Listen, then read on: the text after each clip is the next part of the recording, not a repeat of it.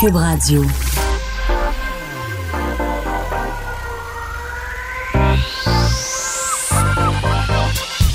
Même l'été, le midi, faut rester informé. Vincent Dessureau. Un été pas comme les autres. Cube Radio. Bon mardi, bienvenue à l'émission alors que euh, on se dirige pour euh, plusieurs, euh, ceux qui ont la chance de travailler, faut dire, ces jours-ci, euh, demain, congé, pour la plupart, honnêtement, un mercredi des semaines comme ça, avec un mercredi de congé, ça se fait très bien. Très à l'aise, euh, très à l'aise avec ça. On en prendrait pour tout l'été, mais ce sera pas le cas. Alors, on va savourer euh, la journée de demain, surtout que la météo s'annonce quand même plutôt, euh, plutôt positive, alors qu'aujourd'hui, dépendamment de où on est au Québec, c'est un peu plus gris, quoique ça devrait quand même être pas si mal en, après-midi et en soirée. Quand même plusieurs nouvelles d'importance aujourd'hui. Manquez pas d'ailleurs un petit peu plus tard dans l'émission, parce que quand même... on devait euh, célébrer, entre autres, aux îles de la Madeleine. Aujourd'hui, une bonne nouvelle. Demain, on recommence les vols entre Montréal et les îles avec Air Canada. Alors, on euh, parle au, euh, au maire des îles de la Madeleine, Jonathan Lapierre, mais alors, entre le moment où on, on lui a parlé pour préparer l'entrevue et le moment où on aura l'entrevue, il s'est passé quelque chose quand même d'important alors qu'Air Canada a annoncé la suspension euh, pour une durée indéterminée de nombreux vols vers les régions euh, un peu partout à travers le Canada, mais beaucoup dans l'est du Québec. Alors c'est une très mauvaise nouvelle pour plusieurs secteurs du Québec. À mon avis, euh, la journée s'est assombrie à cause de ça. Aux îles de la Madeleine, on, va- revenir avec les détails tantôt. Alors que pour le bilan, aujourd'hui, le Québec rapporte 18 nouveaux décès. Euh, 68 nouveaux cas, donc on est quand même dans un bilan assez classique depuis euh, plusieurs jours maintenant. 20 personnes de moins hospitalisées quand même et moins 7 personnes aux soins intensifs. Et évidemment, la grosse nouvelle du jour qui était attendue euh, et qu'on a expliqué euh, plus en détail aujourd'hui lors du point de presse de 11 heures euh, de M. euh, Legault, euh, M. Arruda, où on annonce que le masque va finalement être obligatoire dans les transports en commun. Par contre, pas euh, dès aujourd'hui ou dès lundi, dès le 13 juillet. Alors, il y aura quand même un certain délai. Euh, Quoique, si vous n'avez pas de masque encore aujourd'hui, euh, au début, on avait plein d'excuses que c'était long. Moi, ça a pris des semaines avant de- d'en recevoir, au point où, à un moment donné, j'en avais commandé à quatre endroits.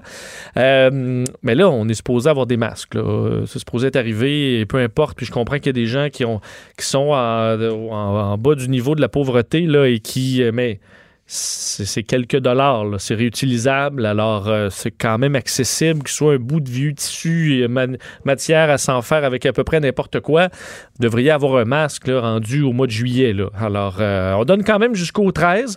Euh, et euh, ce que M. Legault annonçait, ce ne sera pas, euh, on ne sera pas en mode coercition dans le métro, dans les autobus. C'est obligatoire, mais il n'y aura pas de police. on le dit, pas de contravention, à moins que les chiffres au niveau de l'épidémiologie du Québec changent. Si on sent que les gens ne respectent pas et qu'on a besoin de sévir, ben là, on va sévir. Évidemment, pour assurer, parce qu'il y en a qui disent, ben moi, j'ai une condition médicale. Si vous avez une condition médicale euh, qui vous empêche de porter le masque, vous êtes exempté, et vous pouvez quand même prendre le métro ou prendre euh, l'autobus. Ce que M. Legault souhaite, c'est que ça devienne une norme sociale, et ce serait ça l'idéal. Euh, puis encore là, on ne demande pas de porter le masque dans votre vie privée, on ne demande même pas le porter de le porter quand vous êtes à l'extérieur en train de marcher. C'est dans les endroits, dans ce cas-là, là, pour le gouvernement du Québec, dans le transport en commun. C'est le minimum dans ma tête. Euh, ensuite, les épiceries, euh, les pharmacies, les magasins, ça devrait aller de soi. Mais on va commencer par le, début, le transport en commun. Et là, déjà, ben, tu as quand même, je pense, une majorité de Québécois qui euh, euh, trouvent que ça fait du sens et tu as toujours un pourcentage qui euh, n'en revient pas de cette atteinte à notre liberté. Ben, je vous rappelle, on disait, euh, vous êtes obligé de porter la ceinture de sécurité, mais pourquoi ça, c'est pas une atteinte à notre liberté? On est dans une société qui a des règles. Alors oui, on a une liberté, mais qui n'est pas totale. Et euh, si vous voulez quitter la société, ben, vous pouvez, là. Euh, euh, mais là, dans la mesure où vous payez vos impôts, vous êtes ici, vous êtes protégé par le système, vous avez euh, accès aux différents services, ben, il y a des règles. Et euh, celle-là s'ajoute dans une période euh, très particulière de notre histoire et vous aurez probablement pas apporté un masque à l'infini dans le transport en commun. Mais pour l'instant, ça nous permet de garder l'économie et, je veux dire, la vie hein, tous les jours déconfinée. Ben, si on peut faire ce minimum-là, je pense que c'est très positif. Quoique dans le métro, je sentais qu'il y avait un relâchement, puis là, on dirait que ça reprend.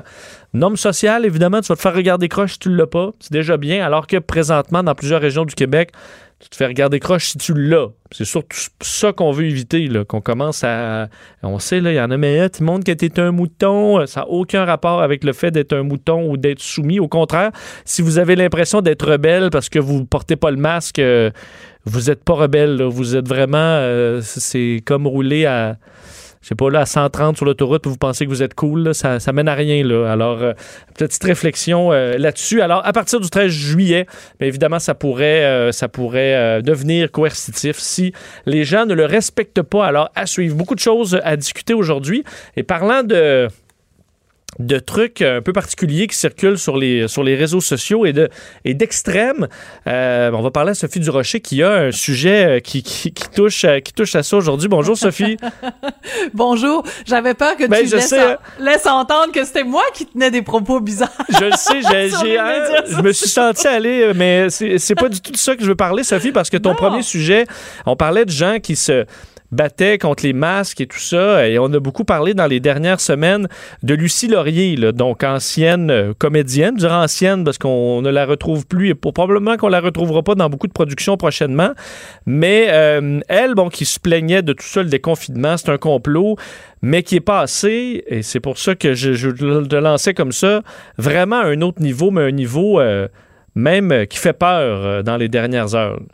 Ben, qui, qui, est inquiétant parce que bon, je, tout le monde a le droit à ses opinions, puis jusqu'à preuve du contraire, la liberté d'expression s'applique aussi sur sur les médias sociaux. Donc, elle peut bien penser ce qu'elle veut, dire ce qu'elle veut. C'est pas moi qui vais l'en empêcher, mais je m'inquiète pour Lucie Laurier parce qu'elle nous a habitués au cours des dernières semaines à des propos euh, vraiment qui frisent la, la paranoïa complotiste, mais là, elle a retweeté, donc le 27 juin, il y a trois jours, les propos de quelqu'un qui dit que l'événement du Sandy Hook, là, la fameuse école primaire en 2012 où un, individu fortement armé était entré, il avait tué 28 personnes, dont 20 enfants, quelqu'un qui donc dit ben c'est une arnaque euh, Sandy Hook reste quand même une des plus grandes arnaques médiatiques de l'histoire. C'est renversant de voir le père d'un des enfants qui est mort euh, à Sandy Hook se mettre dans le personnage avant que les caméras roulent.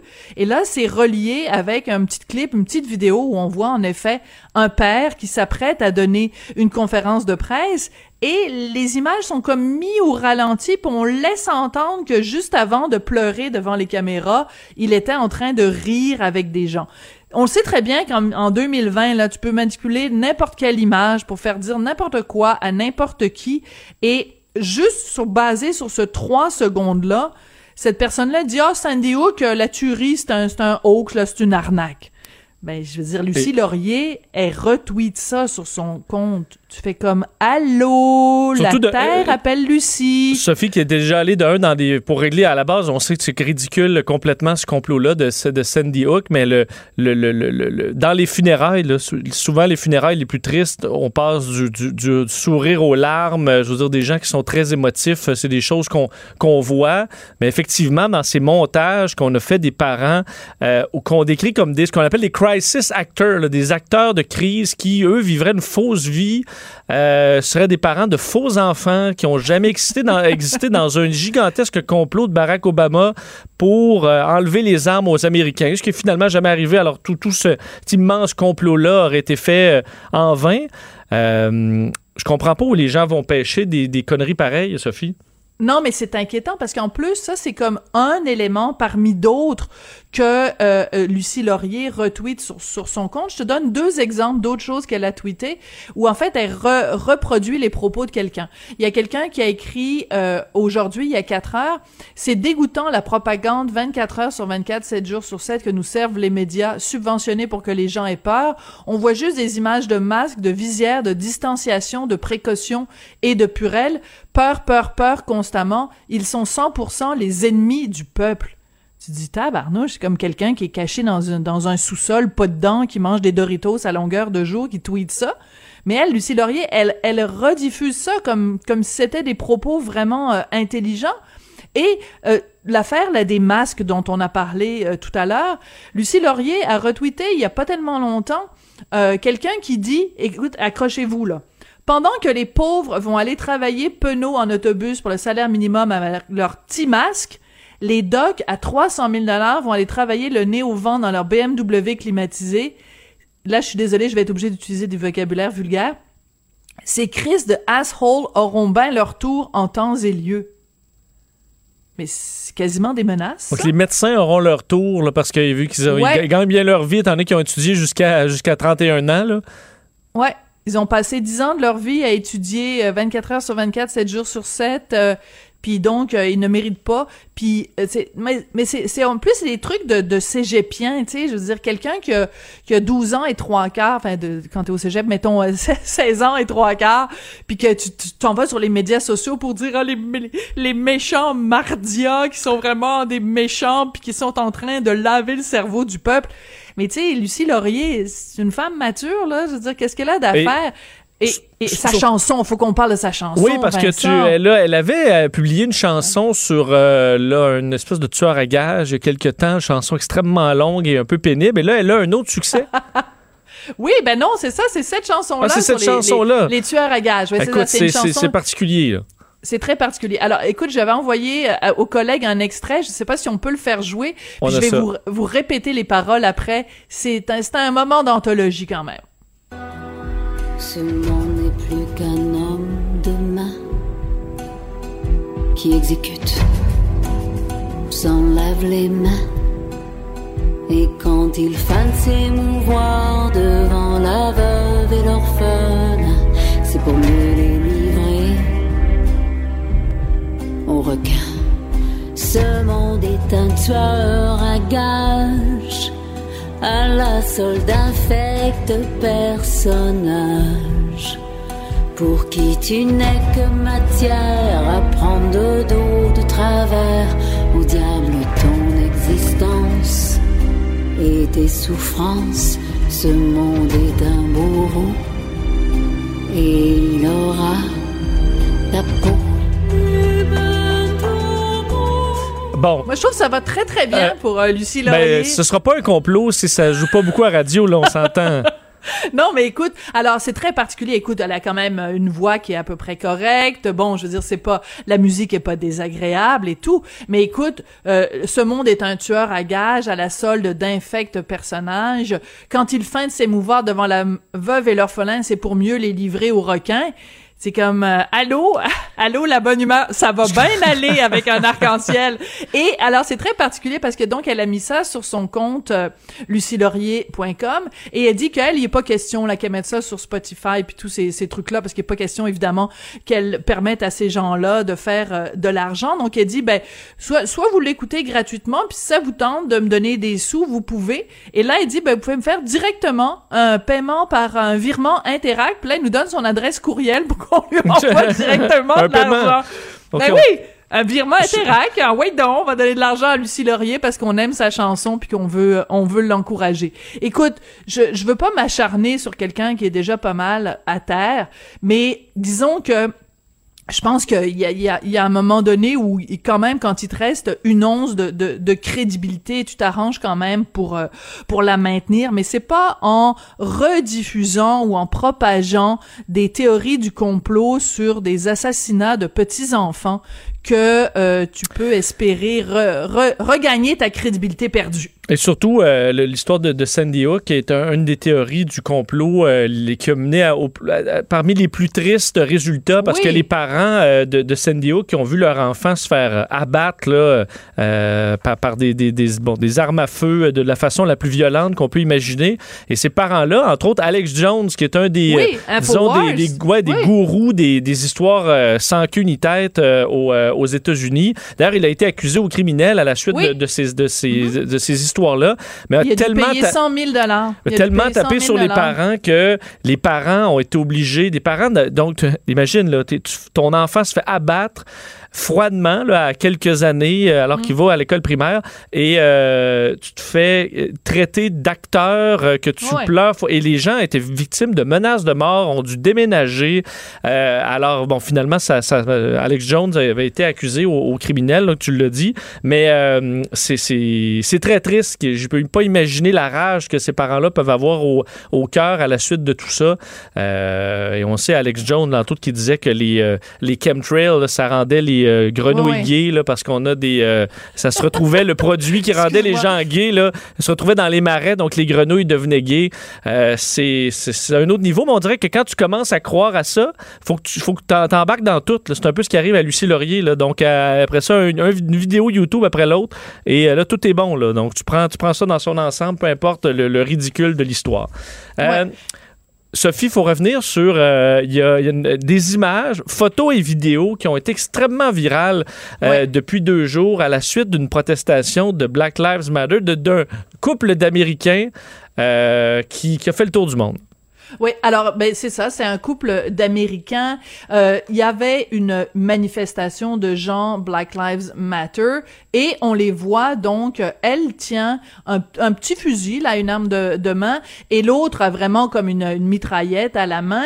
Et euh, ils, disent aux, aux- aux manifestants, ben vous êtes sur notre propriété, allez-vous-en, puis tout ça. Bon, alors évidemment c'est, je trouve que c'est un assez bon exemple quand même de notre propension en 2020 à se baser juste sur une image ou des fois juste sur un titre de journal et de pas aller voir un petit peu plus loin. Alors c'est sûr que si tu regardes ça, tu regardes juste les grands titres, euh, ce couple d'Américains a accueilli des militants, des manifestants euh, armés jusqu'aux dents, tu dis bon c'est deux crinqués.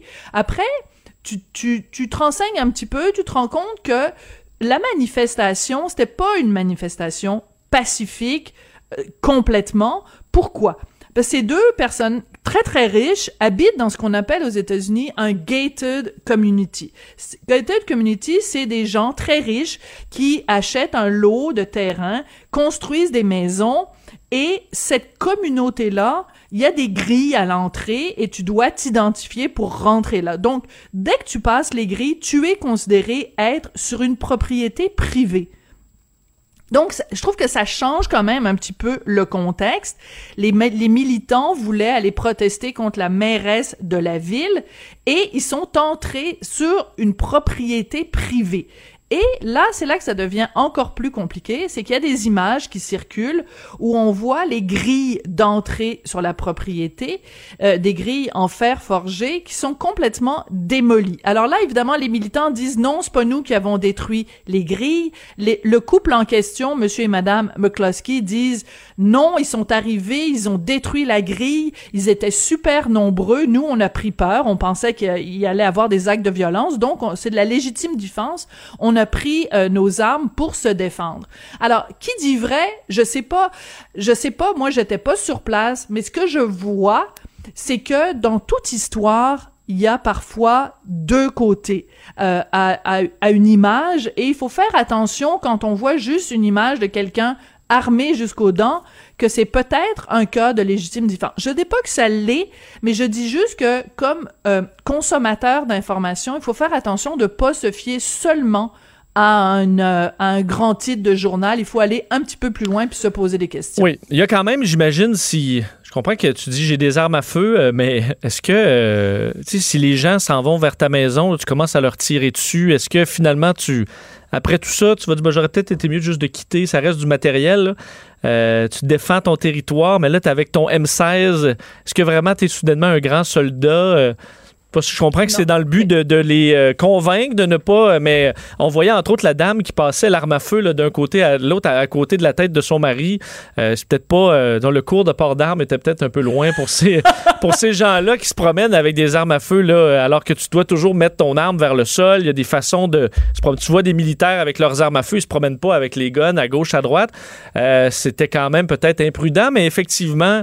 il y a toujours deux côtés à une médaille. Et euh, faut, je Moi, pense je trouve qu'ils ont que eu dans peur. ce cas-là, ouais, je pense que dans ce cas-là, c'est juste une question de point d'interrogation. Comme je te dis, je suis pas en train de défendre le comportement de Monsieur et Madame McCloskey. Ce que je dis juste, c'est que quand on parle d'une histoire comme ça, c'est tellement facile de résumer ça en une phrase, en disant il y a une- un couple de crinqués euh, qui ont euh, menacé avec leurs armes, qui ont menacé des manifestants pacifiques. Wow, deux secondes. L'histoire est plus complexe que ça. Je dis pas que euh, ils avaient raison. Je dis pas que les manifestants ont été violents. Je, je dis pas ça. Je dis juste, faut faire attention de pas simplifier une histoire qui est peut-être plus complexe qu'elle n'y paraît. Puis c'est une leçon pour nous aussi, les journalistes, parce que, tu sais, des fois, tu vois une affaire passer, puis tu dis « Oh my God, ça a pas d'allure », puis tout ça. Bon, attends deux secondes, là, on va prendre le temps de vérifier, de regarder. Et surtout, il y a beaucoup de médias locaux versus des médias nationaux, des médias locaux qui connaissent cette gated community-là et qui sont capables de dire « Attendez deux secondes, là, c'est pas des gens qui se promenaient dans la rue. » Parce qu'au début, la façon dont ça nous avait été présenté, c'est des manifestants qui étaient tout à fait dans leurs droits, qui se promenaient dans la rue, puis il y a quelqu'un qui est sorti avec son fusil puis qui les a menacés. C'est pas exactement ça. Tu sais, je sais pas toi où tu habites, Vincent, mais si quelqu'un pénètre sur une propriété privée, puis s'en va, mettons, dans ta cour, puis ta, ta cour est protégée par euh, une clôture frost, puis que les gens rentrent sur ton terrain, Oui, c'est euh, Il y a des chances que tu sortes avec un bâton de baseball. Ça veut pas dire que tu vas frapper quelqu'un, mais ça veut juste dire que tu te sens menacé dans ton intimité et que tu as une réaction qui est vraiment une réaction euh, impulsive, là. Oui, c'est arrivé, euh, par contre, c'était euh, euh, des mais en, en parlementant, euh, je, m'en suis bien tiré sans avoir à sortir mon, euh, mon, bazooka, mais, mais entre autres, euh, pour avoir couvert des manifestations, Sophie, tu as bien raison sur le fait que dans chaque manifestation que j'ai pu couvrir, on voit des policiers qui l'échappent un peu et on voit des manifestants qui l'échappent un peu. Euh, Il y a toujours, et c'est pour ça que souvent, quand on, tra- on trace trop à gros traits, c'est ce qu'on a tendance à faire de plus en plus, on dirait. Euh, donc, soit d'être pro-police ou d'être pro-manifestant, puis euh, tout, tout le, le 100% du bon ou du mal est d'un côté, mais dans la vie, c'est pas comme ça. hein. Et tu Puis, fais bien de rappeler. Juste un petit détail, un petit détail en terminant. Monsieur et Madame McCloskey sont avocats tous les deux et une de leurs spécialités, c'est de défendre des gens contre les abus de, de la police. Ah, bon. Bon, Alors, tu vois, ça remet quand même un petit peu les choses euh, en perspective. Ce que je veux dire, c'est que avant de juger là de façon euh, préen, euh, péremptoire, avant de déclarer que quelqu'un est un crinqué ou un ci ou un ça, prenons connaissance de l'ensemble euh, du, du, du sujet, de l'ensemble de la situation et, euh, et euh, remettons les choses en perspective. C'est juste, et comme je te le dis, c'est une mise en garde qui s'a- qui s'adresse autant aux gens qui sont des consommateurs d'informations qu'aux- qu'à nous, les travailleurs de l'information. Il faut, il faut faire attention. Oui, souvent d'aller voir parce qu'une photo, des fois, on a l'impression qu'on a toute l'histoire, mais ce n'est euh, généralement pas le cas. Merci beaucoup, Sophie. Bon, euh, ben, en fait, tu es en congé, mais on- congé complet demain et on se Oui. reparle jeudi, même heure. Absolument. Salut. Bye. Vincent Dessureau, Des. Le premier de classe. Euh, beaucoup de choses dans le milieu de l'aviation euh, aujourd'hui. euh, et bon, je vous le disais, Canada qui, bon, a surpris beaucoup de gens en région aujourd'hui en annonçant qu'on suspend indéfiniment plusieurs liaisons euh, au Canada, mais entre autres au Québec. Euh, des liaisons importantes, évidemment, entre autres pour l'Est du Québec. On peut penser à euh, Bécomo, Montréal, Bécomo, Montjoli, Gaspé, les îles de la Madeleine, Gaspé, Québec, Sept-Îles, Québec, Val-d'Or, Montréal, Montjoli, Montréal, Rouen-Noranda, Val-d'Or. Des liens qui sont suspendus. Plus d'escales également pour ceux qui allaient comme Montréal, euh, îles de la Madeleine. Il y avait des escales à Gaspé. Ça, on ne verra plus ça. Alors, situation euh, difficile pour Air Canada, on sait pour le milieu de l'aviation en général, ce qui amène euh, à devoir faire des choix euh, qui seront malheureusement douloureux pour plusieurs. Pour parler de ça et de d'autres sujets, parce qu'il y a beaucoup de choses dans le milieu de l'aviation aujourd'hui, il est professeur et directeur du groupe d'études en management des entreprises de l'aéronautique de l'École des sciences de la gestion de l'UCAM, Meran Ebrahimi, qui est en ligne. Monsieur Ebrahimi, bonjour. Oui, bonjour. Euh, donc, est-ce que ça vous surprend qu'Air Canada euh, su- suspende, et ben, on sait qu'il y a beaucoup de vols qui ont été suspendus, mais qu'on décide d'arrêter indéfiniment euh, des liaisons au Québec, mais dans les régions spécifiquement?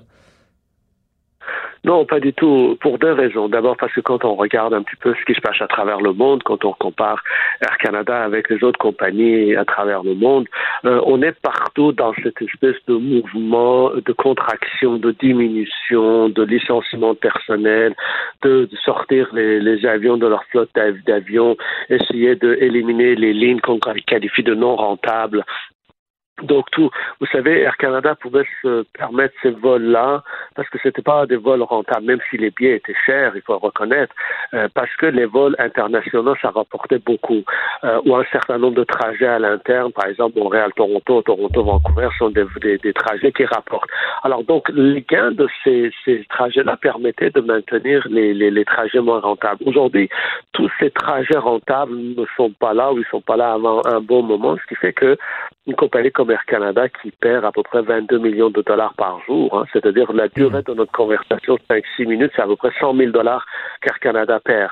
Alors, vous imaginez que euh, c'est, c'est, c'est, on va aller de plus en plus vers une espèce de, si vous voulez, réduction des coûts, des coûts fixes euh, qui sont le maintien, maintien, des trajets, oui. Si ce n'est pas rentable pour Air Canada, est-ce que ça peut l'être pour d'autres compagnies? Je, pense à la compagnie Pascan qui d'ailleurs recevait euh, en fin de semaine, si je me trompe pas, un avion un peu plus gros. Ils vont en avoir une certaine série là, de, la, de, de, un appareil Saab, euh, des bimoteurs, donc un, un, peu plus gros. Est-ce que ce genre de compagnie-là pourrait rapidement prendre le, le flambeau pour, pour ces destinations-là ou au contraire, si c'est pas rentable pour Air Canada, ce sera pas plus pour une petite compagnie?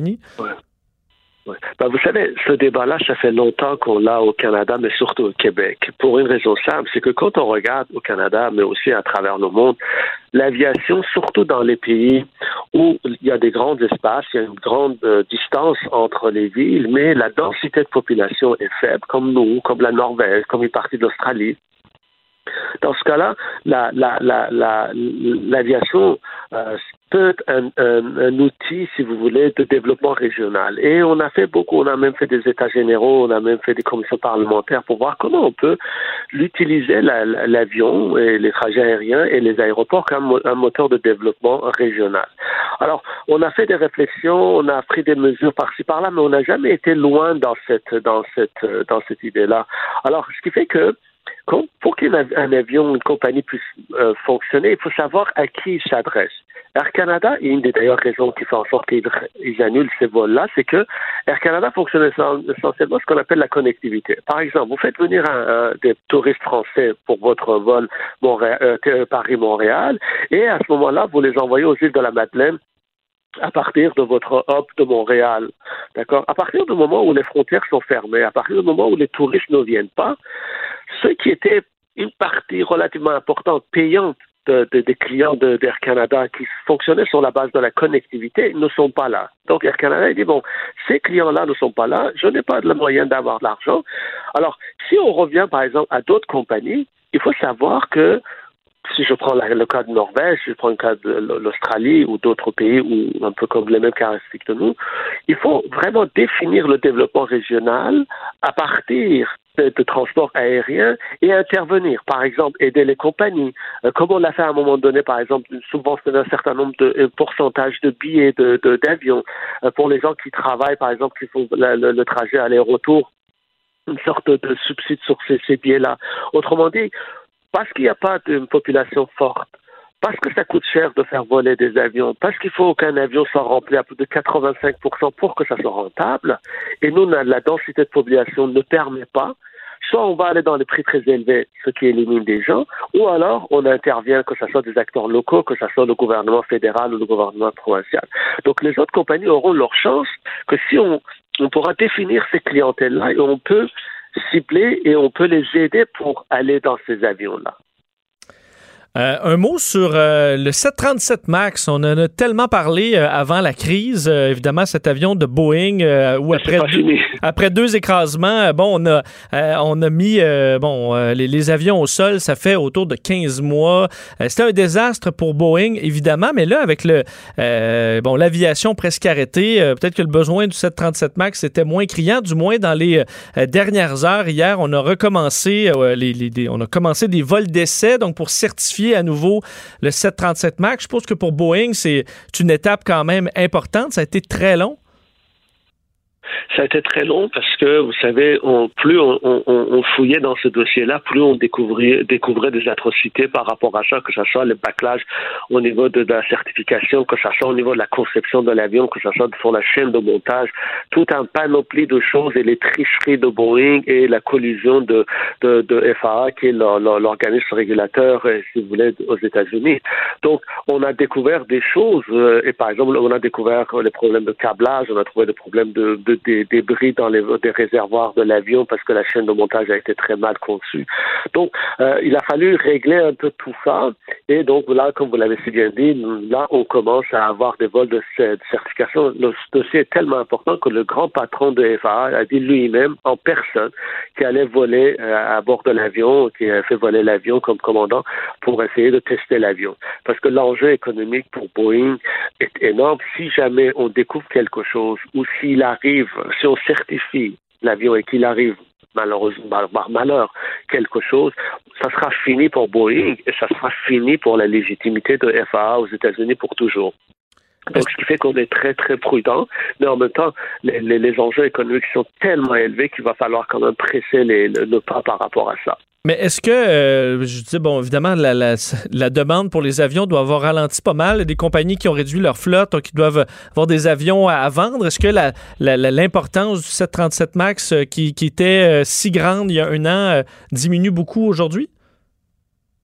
Alors beaucoup, vous avez raison, parce que euh, d'abord, tous les à peu près 70% à 80% des avions de cette catégorie-là, 737 MAX ou Airbus A320, sont coulés au sol à travers le monde beaucoup de compagnies qui en avaient commandé, ils ont essayé de reporter donc la, la, la, date de livraison. Pour certains, ils ont même carrément donc annulé, annulé les commandes. Mais pour Boeing, la, la question va au-delà de ça. C'est une question de stratégie. Vous savez, ils ont 5000 commandes hein, aujourd'hui, euh, enfin 4700 commandes. Euh, L'enjeu, c'est c'est pas juste la période de la crise. Aujourd'hui, par exemple, on peut dire que la pandémie va durer. Certains disent un an et demi et deux ans, d'autres qui disent trois ans. Mais ce qui est évident, c'est que la pandémie va à un moment donné s'arrêter et qu'on va reprendre. Euh, et, et, et l'enjeu de, de, certification de 737 va bien au-delà de, de cette question-là. Vous savez, cet avion coûte à peu près 100, 120 millions de dollars, comme vous en avez 5000. Donc ça fait 600 milliards de dollars euh, qui est en jeu. Donc ça va largement au-delà de cette question de pandémie, mal, malgré les, les annulations. Donc pour Boeing et pour l'économie américaine, et d'ailleurs pour le président en personne, la, la question de 737 euh, euh, d'abord une épine dans leurs pieds, mais en même temps un enjeu économique d'importance. Évidemment, on a accusé Boeing et la FAA de tourner un peu les coins dans le dossier du 737 MAX, mais euh, c'est sans aucune commune mesure avec ce qui s'est passé au Pakistan. Un mot sur euh, euh, cette histoire. Je voyais que l'Europe a annoncé dans les dernières heures que les, avions de Pakistan International Airlines étaient interdits de, vol en raison de cette histoire où on s'est rendu compte qu'une grande partie des pilotes de cette compagnie aérienne n'avaient même pas leur, brevet de pilote et n'auraient jamais dû se retrouver dans le cockpit. Ça ébranle quand même le, milieu de l'aviation. Si je ne me trompe pas, même si on parle du Pakistan, c'est des avions qui volaient un peu partout à travers le monde? Tout à fait. Alors, vous savez, il y a deux. Pakistan Airlines, c'est quand même une compagnie qui est dans la région, qui n'était pas considérée comme une très mauvaise compagnie, qui avait un flotte d'avions qui était relativement récent. Mais euh, là, vous soulevez deux questions importantes. D'abord, et ça, ça pourrait nous concerner nous aussi au Canada et, et dans les pays développés, parce que nos pilotes n'ont pas volé depuis trois mois, quatre mois. Euh, vous savez, un pilote doit renouveler sa licence, enfin à partir d'un certain nombre de tests dans le simulateur tous les six mois.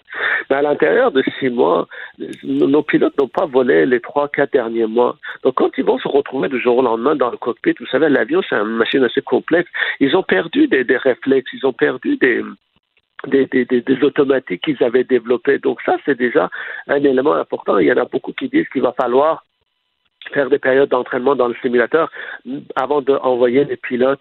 Et d'ailleurs, c'est les pilotes même qui le disent. Hein. Donc, d'aller dans le cockpit, que ça soit au Pakistan, que soit au Canada, aux États-Unis, en France. Donc ça, c'est élément, un élément qui est important. Il faut miser là-dessus. Euh, sur cette question, on a fait une étude et on a montré que les pilotes, après retourner dans le cockpit, après un certain temps d'inactivité, eh ben, il y a des réflexes qui sont pas là et puis il va y avoir des erreurs. Dans le cas de, de, de, de, pilotes de Pakistan Airlines, vous savez, la demande de pilotes était tellement forte avant la pandémie. Par exemple, la Chine a engagé 180 à 200 pilotes de plus par semaine.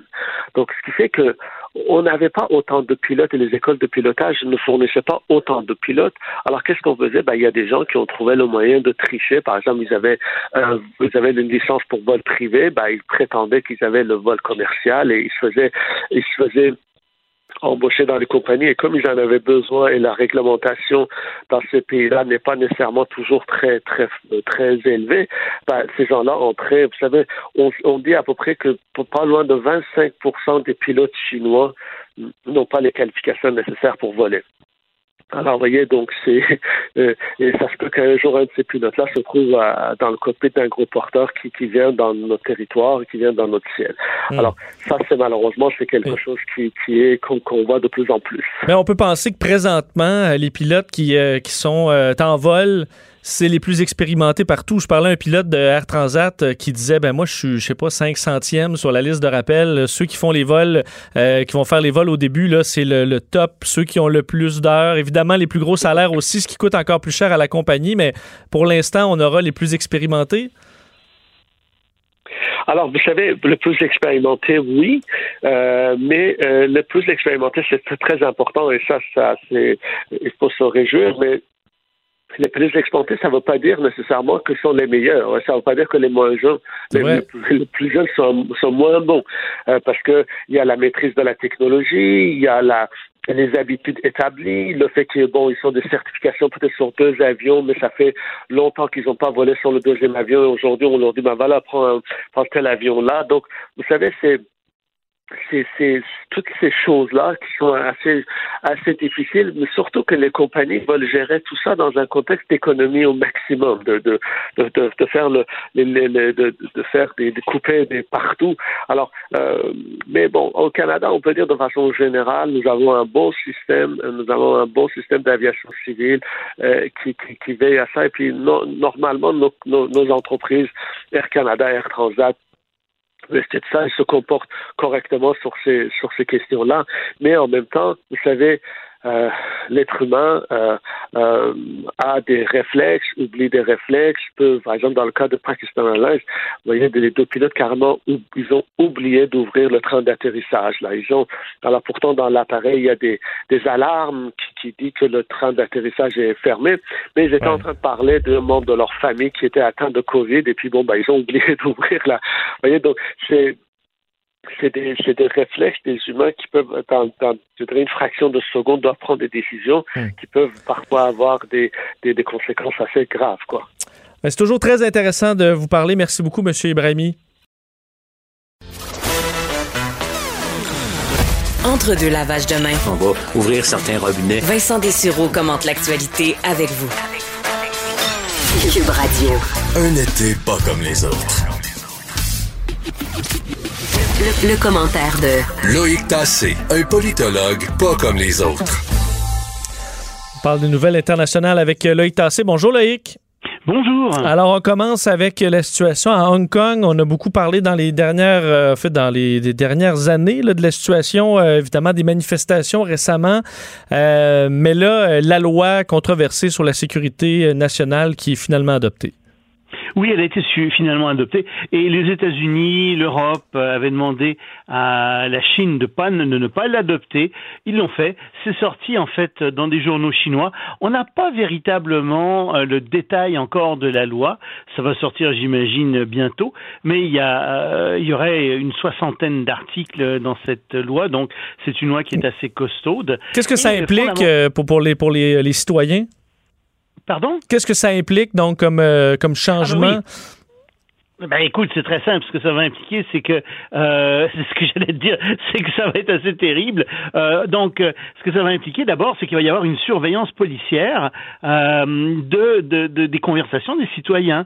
Euh, par exemple, tu sais, à Hong Kong comme ici, euh, on n'a pas le droit de surveiller les citoyens pour leur opinion politique, etc. On n'a pas le droit de surveiller leur téléphone, leurs conversations, sauf sur mandat d'un juge si on soupçonne qu'il y a des intentions criminelles là-dessus. Eh bien non, à Hong Kong, ça vient de changer.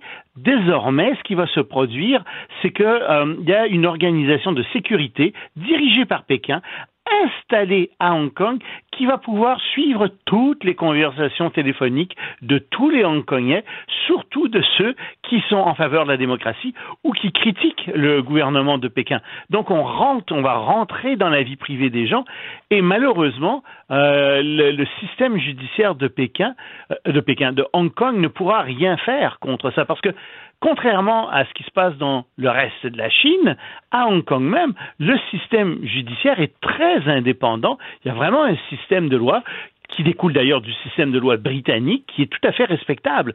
Mais alors, non seulement la nouvelle loi va permettre l'écoute des citoyens, mais en plus, il va y avoir des juges qui vont être nommés par cette organisation de sécurité basée à Hong Kong, des juges qui vont juger des cas de sécurité. Et on va parler ici, encore une fois, comme je te disais, de tout ce qui est critique du gouvernement euh, chinois, de tout ce qui est euh, en fait promotion de la démocratie, euh, de tout ce qui est volonté d'indépendance de Hong Kong. Tout ça, c'est rentré dans la loi de la sécurité nationale. Ça passe sous le terme de sédition. Et le, ça va être de plus en plus difficile pour les gens de Hong Kong d'aborder ces sujets-là. Et je dois te dire qu'en ce moment, à Hong Kong, Vraiment, euh, les gens sont euh, assez déçus et découragés de ce qui se passe. Pour les dissidents, euh, Loïc, est-ce qu'il y a encore de l'espoir dans la mesure où on peut très peu penser que, le, que la Chine reculerait là-dessus, même s'il y a des manifestations encore plus imposantes? Non, non, ils vont faire un baroud d'honneur. Là, ils vont sortir dans les rues probablement, mais euh, non, euh, il va rien. ça va être impossible. Tu sais, ça devient très difficile, même pour les gens qui travaillent pour des entreprises proches de l'État, comme KT Pacific, qui est une grande compagnie aérienne, euh, pour euh, pour des banques, etc. Le gouvernement de Pékin a demandé à ces compagnies-là d'interdire à leurs employés de rejoindre les mouvements politiques en faveur de euh, la démocratie. Et si leurs employés le font, ben, ils peuvent perdre leurs emplois. Ça, ça c'est très très sérieux et donc les gens euh, ben, vont être terrorisés, vont avoir peur de parler, ils vont avoir peur de se faire emprisonner, ils vont avoir peur de perdre leur emploi. Donc euh, c'est ça qui va arriver et il n'y a personne qui peut protéger Hong Kong, il n'y a personne qui peut envoyer euh, une armée à Hong Kong et dire aux Hongkongais on va vous protéger contre le système totalitaire chinois qui est en train de s'imposer chez vous. Non, on ne peut pas faire ça. Donc malheureusement, les Hongkongais sont pris avec ce qu'ils ont et leur seul espoir, je dirais, ben, ce sera en fin de compte que euh, le gouvernement de Xi Jinping tombe, parce que c'est bien ce gouvernement de Xi Jinping qui est féroce, euh, qui est de plus en plus totalitaire, c'est lui qui impose tout ça. Malheureusement, Xi Jinping est bien en place, et qui plus est, il a fait changer la constitution chinoise pour avoir le droit de faire non seulement deux mandats de cinq ans chacun, mais pour avoir finalement le droit de rester président de la Chine à vie. Alors, bien sûr, il est contesté à l'intérieur de la Chine, il n'est pas aimé non plus, euh, il n'est pas dit qu'il va rester là à vie, mais disons que pour le moment, on ne voit pas très bien comment il pourrait tomber. Euh, L'Europe a été frappée, euh, bon, beaucoup par la pandémie, tout comme chez nous, mais la Grande-Bretagne, euh, entre autres, y a goûté pas mal. Et bien, ils sont en mode relance de l'économie, un peu comme, comme chez nous, alors que oui, la pandémie n'est pas terminée, mais on essaie de penser à la relance. Et Boris Johnson dévoilait dans les dernières heures son quand même imposant plan pour la relance économique. C'est environ euh, l'équivalent de plus de 7 milliards de dollars canadiens euh, qu'il veut injecter dans l'économie. Lui parle d'un New Deal. Euh, c'est peut-être pas tout à fait ça. je vais t'expliquer pourquoi, mais c'est vrai que l'économie de la Grande-Bretagne va très mal. Écoute, il y a eu une chute du PNB en Grande-Bretagne au mois d'avril de 20,4 c'est le cinquième de l'économie euh, de la Grande-Bretagne. Alors, c'est, ça va vraiment très mal. Il y a beaucoup de chômeurs, évidemment. Et, donc, euh, il faut qu'ils remettent les gens au travail. Et c'est pour ça qu'on parle d'un New Deal dans ce sens-là. Oui, on remet les gens au travail. Mais il n'y a pas d'autre, l'autre partie qui vient avec, c'est-à-dire les hausses d'impôts pour les riches, la réglementation pour les entreprises.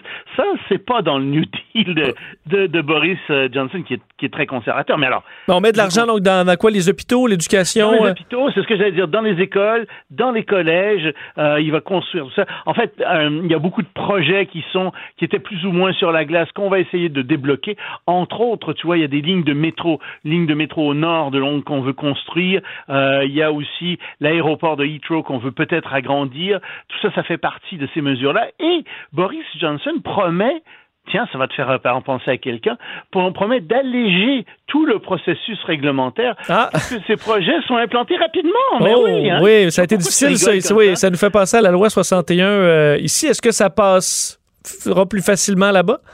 Euh, je pense que là-bas, il y a un sens de l'urgence qui est beaucoup plus grand qu'ici parce que, évidemment, euh, l'économie va beaucoup plus mal qu'ici. Puis, oublie pas que derrière ça, tu as aussi l'épée Damoclès du Brexit, hein, parce que ah les chers Anglais sont en train de quitter l'Europe et ça aussi, ça va leur faire mal. Il y a personne qui avait prévu la crise du Covid-19 et, et, ses effets sur l'Europe et sur la Grande-Bretagne. Donc, effectivement, eux sont mieux de se bouger, de bouger rapidement, euh, puis d'avoir des politiques qui, qui, vont avancer rapidement. Mais euh, moi, je pense que, d'après ce que j'ai lu, l'opposition dit écoutez, ces projets-là avaient été euh, annoncés euh, souvent de longue date.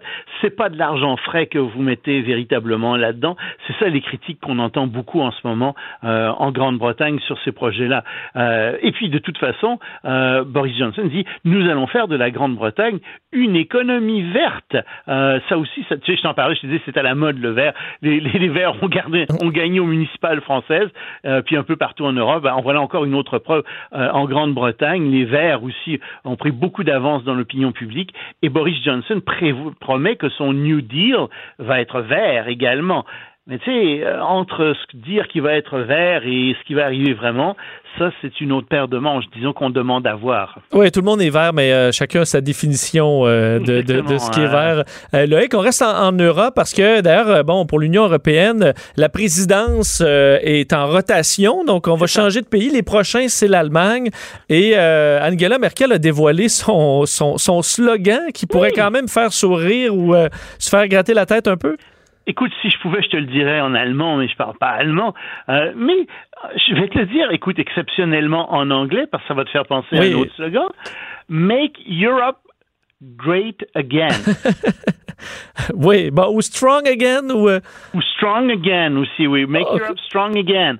Alors, c'est effectivement le, slogan que, pour ceux qui n'ont pas compris, euh, rendez l'Europe forte à nouveau ou grande à nouveau, redonner sa grandeur. C'est le slogan que Donald Trump avait en 2016. Mais le lien est très facile à faire. Pourquoi euh, Angela Merkel va dans ce sens-là? Est-ce que c'est un clin d'œil ou elle n'y a pas, pensé? Non, l'Europe va vraiment pas bien. Moi, j'aurais choisi autre chose parce que je pense que Trump n'a pas véritablement une bonne presse autour du monde en ce moment. Euh, mais et, en plus que je peux pas vraiment dire que Trump a rendu l'Amérique plus forte depuis qu'il est là. Euh, ça, ça me semble pas véritablement une bonne idée de faire ça. Mais c'est le problème, c'est que l'Europe est complètement déchirée. Euh, tu as toujours les pays du nord de l'Europe, dont l'Allemagne, euh, qui veulent pas payer pour les pays plus pauvres. Ça a toujours été comme ça, mais avec la crise du Covid-19, c'est encore pire qu'avant. Euh, ils se demandent si les pays du Sud vont pas finalement prendre avantage des pays du Nord et ils veulent pas allonger l'argent trop. Alors ça, ça c'est des, des, des, des, gros problèmes. Tu as quand même le Brexit dont je parlais tout à l'heure qui va se concrétiser, euh, qui va se concrétiser d'ici un an. Et ça aussi, c'est un véritable problème que les Européens ont. Comment est-ce que ça va être négocié? En période de Covid aussi On ne sait pas très très bien. Toute la question de la Russie aussi, euh, qui est une question sous-jacente, euh, parce que la Russie donne du gaz à l'Europe, mais les États-Unis aiment pas donnent du gaz, excuse-moi, vendent du gaz à l'Europe. ils donnent pas leur gaz, mais ils le vendent. Et, Merkel est très en faveur de ça, mais euh, les Américains sont tout à fait contre ça parce que ils ont peur que ça rende l'Europe plus dépendante de la Russie et surtout que l'Europe cesse d'acheter du gaz américain. Alors, tu vois, tout ça dans la. Il y a la Chine aussi là-dedans. La Chine qui investit massivement dans quelques pays européens, et ces quelques pays européens, parce qu'il y a un droit de veto pour chaque pays euh, dans, dans l'Union européenne, sont en train de jouer les empêcheurs de tourner en rond pour l'Europe. L'Europe qui voudrait prendre des mesures beaucoup plus strictes, beaucoup plus dures contre la Chine, mais tu as ces petits pays parfois pas si petit que ça, comme euh, la Grèce, entre autres, qui, qui, intervient constamment en mettant en opposant son veto ou en menaçant d'opposer son veto contre des mesures qui seraient des mesures qui euh, viseraient à tenir un peu à l'écart euh, la Chine ou à être moins gentil avec euh, la Chine. Donc, il y a tout ça qui joue en, qui joue en ce moment en Europe. Tu as toute la question aussi de l'immigration qui est pas réglée. Tu as toute la question de la Turquie qui se pose de plus en plus. Erdogan, on l'a vu, fait des pressions euh, en Libye euh, et ça va amener ça peut-être une autre guerre à la frontière de l'Europe. Donc c'est une année véritablement extrêmement dure et difficile pour l'Europe, une Europe qui a beaucoup de difficultés à trouver une unité, une Europe qui est qui va être d'accord euh, dirigée par l'Allemagne, qui est le plus grand pays économiquement de l'Europe, mais avec à sa tête Angela Merkel qui s'en va. Et, Angela Merkel est sur son départ.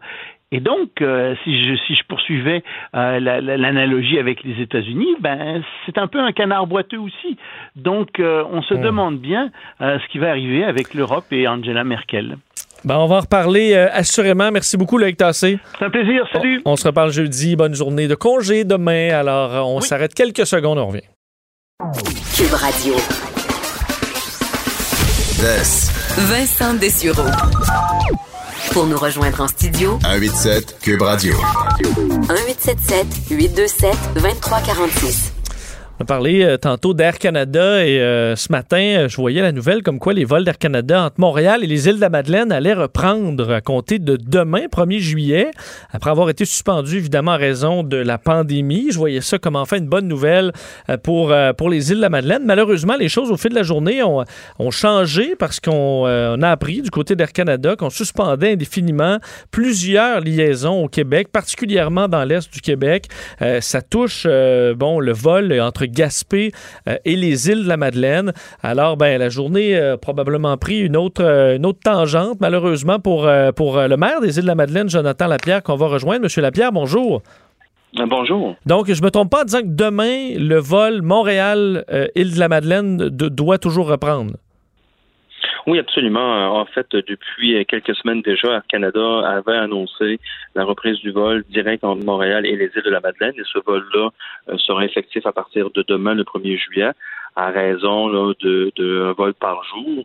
Et bon, comme vous l'avez dit aujourd'hui. Euh, en fait, c'est pas vraiment une nouvelle pour les gens des îles. Là, depuis euh, plusieurs semaines, euh, c'était connu, notamment en région, que Air Canada n'avait pas l'intention de reprendre le, segment de vol entre Gaspé et les îles. Il y a des travaux aussi qui devaient se dérouler sur la piste d'atterrissage à Gaspé qui, qui compromettaient aussi l'arrivée des vols. Donc pour nous, c'est un peu la continuité de ce qui avait déjà été annoncé par Air Canada un peu plus tôt. Je comprends parce a quand même beaucoup de gens, pour avoir déjà fait ce vol, euh, même euh, l'été dernier, pour me rendre euh, aux, îles de la Madeleine, on a fait cette escale à Gaspé, quelques personnes entrent, quelques personnes sortent. Est-ce que ça représentait quand même quelque chose d'important, particulièrement pour vos résidents, sûrement qui, devaient se rendre sur, sur la côte? En fait, toute forme d'accès la communauté des îles de la Madeleine, de par ou d'isole, fait important de Gaspé, que ce soit une liaison aérienne ou maritime, c'est important. Le territoire, il est isolé. Nous sommes un archipel en plein cœur du golfe Saint-Laurent. Donc, à chaque fois qu'on perd une possibilité ou un segment, euh, bien évidemment, c'est une perte considérable pour le territoire. Euh, le, un mot sur la saison euh, de la pêche, parce qu'évidemment, euh, la, saison du homard qu'on attendait tous, qui est synonyme du, printemps, un peu comme le crabe aussi, mais le, homard, la saison semble avoir été très bonne. C'est pas, pas terminé d'ailleurs, s'il reste quelques jours, si je me trompe pas? En fait, c'est probablement la bonne nouvelle euh, depuis le début de la pandémie aux îles de la Madeleine. L'Omar, lui, a été au rendez-vous et n'a pas été affecté euh, par la COVID-19 euh, en termes de capture. Donc, encore une fois, on se dirige vers une année record pour ce qui a trait aux captures. les consommateurs ont quand même été au rendez-vous. Le produit qui, est bien connu à travers le Québec, mais même à travers l'Amérique du Nord, a été encore une fois choisi par les consommateurs, ce qui a fait en sorte que, malgré que plusieurs hôtels étaient plusieurs restaurants fermés. Euh, le homard s'est quand même écoulé sur les marchés, euh, a été vendu et les pêcheurs propriétaires ont quand même eu un prix là euh, acceptable. Bien entendu, ce, n'est pas comparable au prix payé à quai au cours des dernières années, mais si on fait le, bilan en termes de capture versus le prix, si on compare cette année à l'an dernier, un dans l'autre, la communauté de pêcheurs devrait quand même bien s'en sortir le compte tenu de l'augmentation du nombre de captures. Est-ce qu'on s'explique ça d'une certaine façon ou c'est simplement que la ressource est, euh, est abondante et en santé? Ben, vous savez, euh, aux îles de la Madeleine, il y a 325 pêcheurs de homards. Euh, c'est un noyau, donc il n'y en a pas 326, c'est 325. Si un vend ou prend sa retraite, il est remplacé immédiatement par un autre. Et au cours de la dernière décennie, il y a beaucoup, beaucoup de mesures qui ont été mises en place, euh, qui ont été proposées par les pêcheurs eux-mêmes pour justement assurer la pérennité de la, ressource. En fait, la dimension, la, la grosseur des homards permis euh, d'être pêchés a été augmenté de façon considérable. Le nombre de casiers qui, euh, il y a quelques années, était de 300 par pêcheur a été diminué à 273 casiers par pêcheur toujours. Donc, l'effort de pêche a diminué, ce qui a eu un effet immédiat sur la protection de la ressource pour assurer sa pérennité, mais surtout assurer une certaine constance, voire une certaine augmentation en termes de, disponibilité de, biomasse. Euh, on parlait de l'accès aux îles de la Madeleine qui, euh, bon, c'était tellement important pour vous. Vous avez fait d'ailleurs le trajet Québec vers les îles en voiture.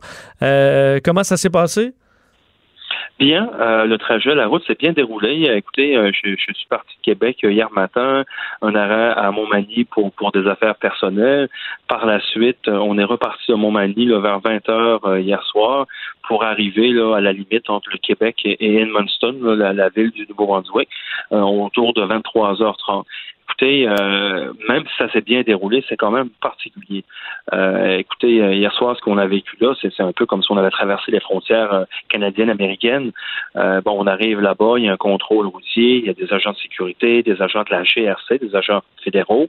on nous tasse sur le côté du chemin, il y a une espèce dans lequel les autos doivent entrer, mais chaque chaque automobiliste est questionné sur sa provenance, sa destination, sur le nombre de personnes qu'il y a à bord. On doit fournir des, preuves d'identité, nos numéros de téléphone, démontrer, euh, montrer le formulaire, la destination, euh, l'adresse de la destination, la réservation sur le bateau. Écoutez, euh, on est quand même dans le même pays. On fait simplement de traverser le Nouveau-Brunswick. je dis depuis le début et je maintiens mon propos, c'est exagéré et c'est probablement la première fois dans toute l'histoire du pays qu'une province doit demander la permission à une autre province pour entrer ou sortir de chez elle. Oui, il y a très peu de cas à Québec où vous étiez. Vous passez donc d'un secteur où il y a très peu de cas à chez vous où il y a, il y a, très peu, il n'y a pas de cas. Alors, on en met trop, là. Ah, écoutez, absolument, on en met trop. Il y a un contrôle là qui se fait sur la transcanadienne. je le rappelle, on parle de la transcanadienne qui traverse l'ensemble du pays de l'ouest à l'est. Et euh, bon, la province soudainement prend le contrôle de cette route-là. Il y a des agents fédéraux de la GRC qui sont là, des agents euh, également euh, de, de, de, de, sécurité. Et euh, comme, comme je le disais tout à l'heure, là, cette mesure-là nous, apparaît exagérée. Écoutez, d'assurer un certain suivi, de, de, de communiquer les informations qu'il faut ou les mesures qu'il faut respecter dans la province, bon, signaler aux gens qu'il faut qu'ils évitent de, de, de, faire des arrêts le plus possible, c'est des choses qui peuvent être acceptables. Mais là, on, on passe à un stade différent. Chaque véhicule est arrêté, il y a une vérification, il y a un questionnaire, il faut montrer des, preuves d'identité comme si on avait à montrer un passeport euh, lorsqu'on traverse les frontières. Alors pour moi, euh, c'est exagéré et, c'est très déplorable à la limite parce que ça a eu pour effet euh, de décourager des gens de se rendre du côté des îles cet été par la route et évidemment, ça a une conséquence directe sur l'industrie touristique qui est le poumon et, le cœur de, la communauté. Et euh, je termine justement avec ça. Ceux qui, euh, qui, ont, qui ont des vacances qui s'en viennent, euh, c'est possible d'aller aux îles. Comment ça fonctionne pour ceux qui veulent avoir un, le, plus beau voyage possible chez vous? En fait, c'est possible. C'est tout à fait possible. Il faut le planifier. Évidemment, il y a un défi supplémentaire à cause bon, des mesures, des vérifications qui sont faites. Et moi, j'encourage le Québec en entier qui avait décidé de venir aux îles de venir. Il ne faut pas se laisser décourager parce que tout à coup, il y a une ou des provinces, parce que l'île du Prince-Édouard, c'est le même principe, qui a décidé d'être plus blanc que blanc dans le contexte de la COVID. Je pense qu'il y, a un déconfinement qui s'est fait à l'échelle du pays, du Canada. Euh, tous les Canadiens, les Canadiennes, tous les Québécois et les Québécois sont bien au fait des risques de la COVID, sont bien au fait qu'il faut respecter les règles de distanciation mais je pense qu'il faut que la vie reprenne son cours. On, a le droit, comme, comme société, comme communauté, de, de, de, reprendre un temps soit peu un rythme un peu plus normal, tout en étant prudent, tout en respectant toutes les règles et mesures sanitaires qui sont en place. Mais il faut surtout pas se laisser décourager par deux provinces qui tout à coup ont décidé euh, de contrôler le reste du pays. C'est bien dit, surtout que pour ceux qui ont fait, même si la route est longue, des fois vers les îles de la Madeleine, euh, ça en vaut largement la peine pour ceux qui ont eu la chance d'y aller. Euh, Jonathan Lapierre, merci beaucoup. On va vous souhaiter que les choses se passent pour le mieux dans les prochains mois soyez certain d'une chose, si la COVID a changé nos habitudes de vie, elle n'a certainement pas changé la beauté des îles de la Madeleine. Ah, ça, c'est, ça, c'est clair. Les plages étaient déjà longues et, désertes. À mon avis, on peut marcher euh, seul sur les plages avec euh, qui, sont, qui sont si belles. Euh, Monsieur Lapierre, merci. Merci beaucoup. Au revoir. Euh, Jonathan Lapierre, maire des îles de la Madeleine. Effectivement, euh, quand même, euh, c'est un des plus beaux endroits au monde que j'ai pu voir, les îles de la Madeleine. L'eau est quasiment bleue comme dans le sud. Et marcher sur des plages pendant des kilomètres avec personne, personne le plus loin qu'on peut voir. Il n'y a pas beaucoup d'endroits dans le monde qu'on retrouve ça. L'eau est un peu frette mais ça serait chaud. Fin, en fin août, là, c'est rendu euh, que, ça, ça a bien, bien de l'allure. Et la chaleur des Madelinots va compenser pour la fraîcheur de la mer. Vincent Dessureau. La seule émission de radio qu'on aimerait swiper à droite. Vous écoutez Vincent Dessureau. On est de retour, beaucoup de choses dans, l'actualité, en commençant euh, rapidement par euh, les nouvelles économiques. On parlait de la chute du produit intérieur brut de la, de la Grande-Bretagne tantôt, mais les dernières nouvelles économiques au Canada euh, sont impressionnantes aussi. Le recul historique mensuel du PIB canadien de près de 12% en avril. Évidemment, avril étant le mois où le, plus de choses s'est arrêté. Là, on comprend que mars, la moitié de mars était presque intacte. On dit l'ensemble des 20 secteurs d'activité de l'économie canadienne ont affiché une diminution. Ceux qui ont le, euh, goûté le plus, on n'est pas très surpris. Le secteur des services d'hébergement et de restauration, plongeons de 42% euh, au mois d'avril, après un recul de 37% en mars. Alors imaginez-vous, c'est presque l'industrie qui s'arrête au complet. Euh, industrie, enfin, on parle de 64% par rapport à février. Art et spectacle également dans les euh, chutes les plus importantes. Fabrication, transport, entreposage, commerce de détail, la construction. là où on s'en est le mieux tiré, Finances et assurances, généralement, eux sentir bien, là, perdu, perte de 1% seulement en avril. Services publics, 1,8 et services professionnels, 1,3. Alors là, on pouvait s'organiser en télétravail ou évidemment dans des services essentiels, mais euh, les autres, restauration, hôtellerie, spectacle, commerce de détail, ça a été très, très difficile, contrairement à des services comme euh, Puro Later. On a vu euh, Post Canada a eu extrêmement euh, de difficultés à prendre le dessus là, sur les montagne de colis. Euh, et d'autres, euh, FedEx et autres, ont semblé garder le rythme davantage. Et la compagnie euh, annonce qu'elle compte créer 1100 emplois de courriers de trieurs au pays, 336 au Québec, donc une forte croissance.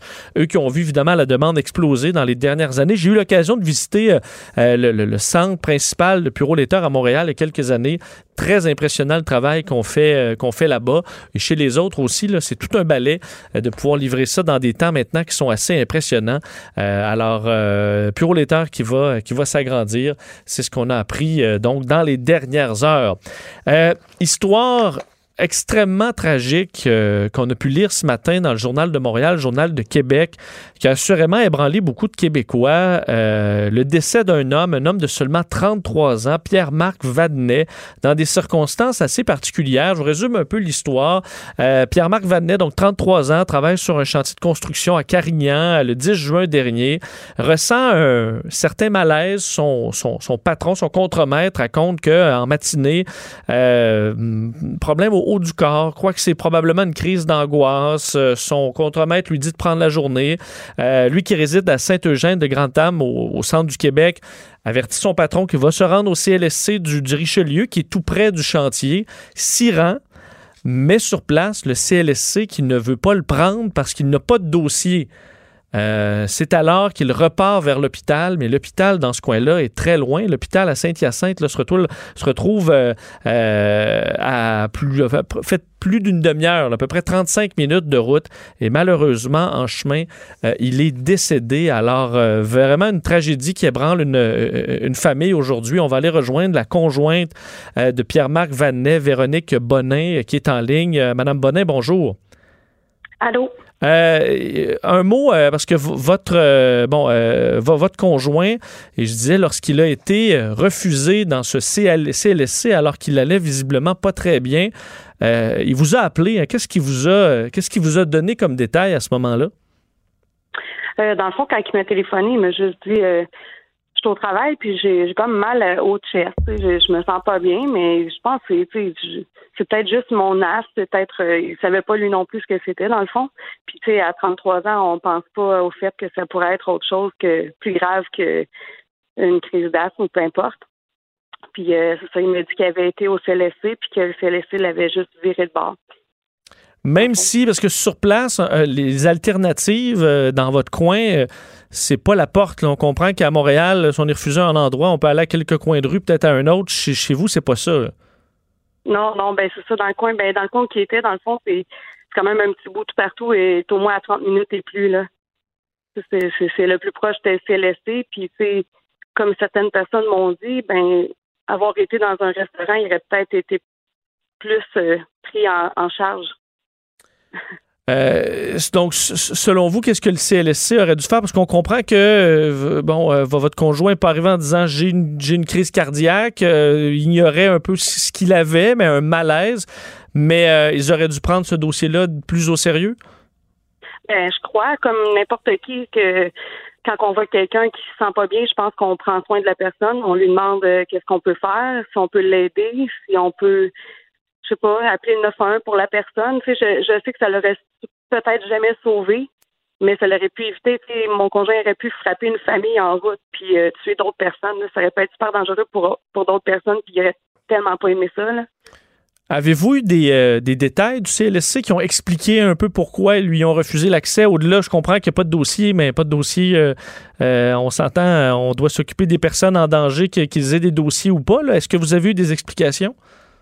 Euh, non, du tout. Et eux s'expliquent en disant ben on pouvait pas euh, on pouvait pas savoir. Ouais, je pense que c'est un peu ça.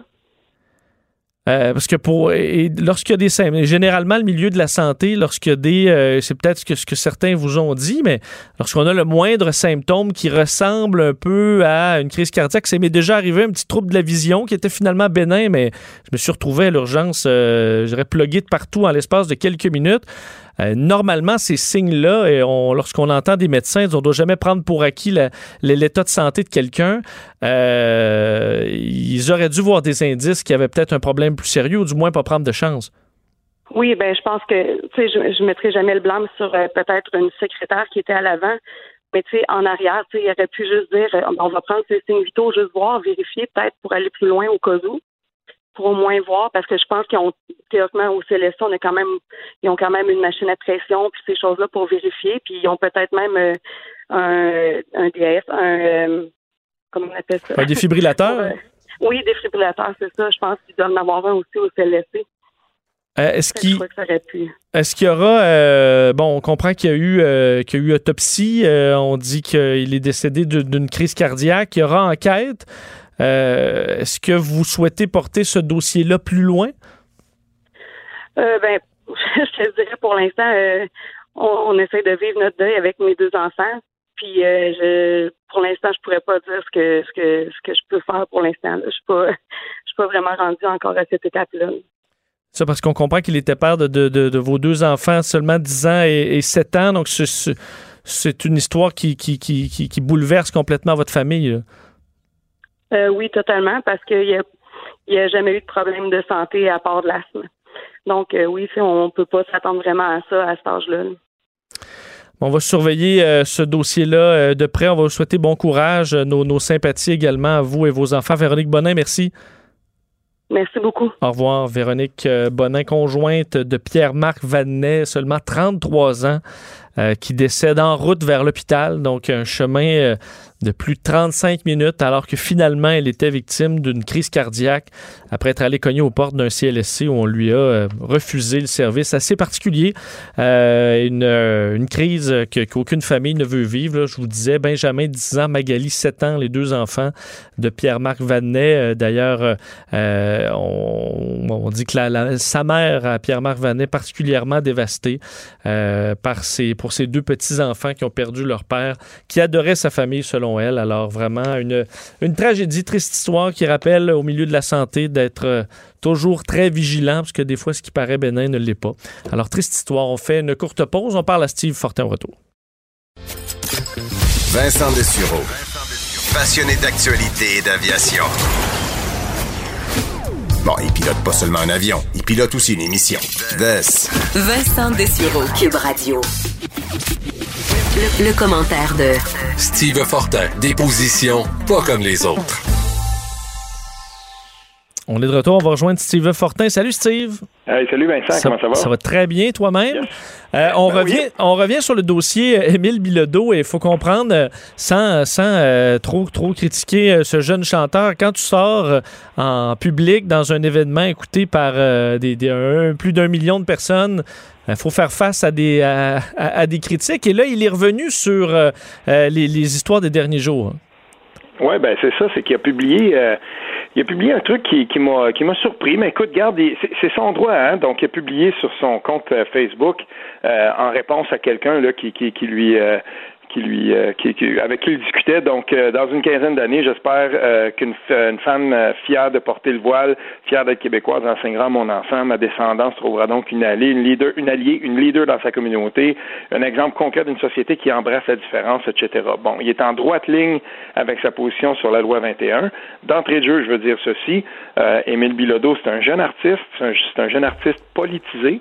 Euh, pour les indépendantistes dont je suis, euh, c'est une, une des rares voix qui, euh, dans, parmi les jeunes, qui acceptent de se positionner comme tel.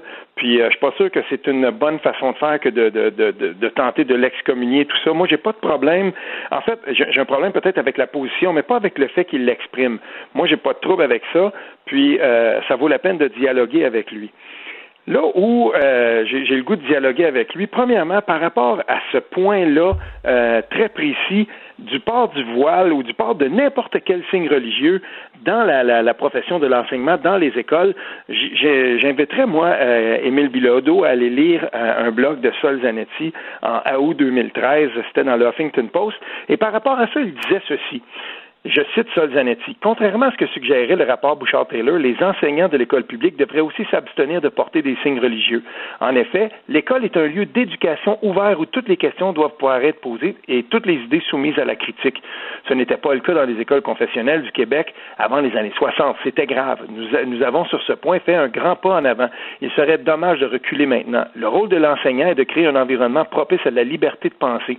Comment peut-il être crédible dans, dans ce rôle s'il affiche son appartenance à une religion, créer des conditions dans lesquelles certaines questions seront euh, susceptibles d'être mises à l'écart sous le contexte du sacré, va à l'encontre de la mission de l'école. Et, et, ça, ça vient de Sol Zanetti de, en 2013. Euh, plusieurs personnes l'ont confronté avec cette position-là, dont euh, Michel Sirois de, de, PDF, le groupe euh, féministe Place des femmes Québec, ou pour les, le droit des femmes Québec, euh, si je me souviens bien. Donc, en commission parlementaire, ça avait donné lieu d'ailleurs à un moment assez, euh, assez iconoclaste quand, quand on y pense. Euh, Sol Zanetti qui était euh, confronté à ses propres écrits euh, des années plus tard, alors qu'il avait changé sa, sa position par rapport à ça. C'est très important de se souvenir d'où on part dans ce débat-là.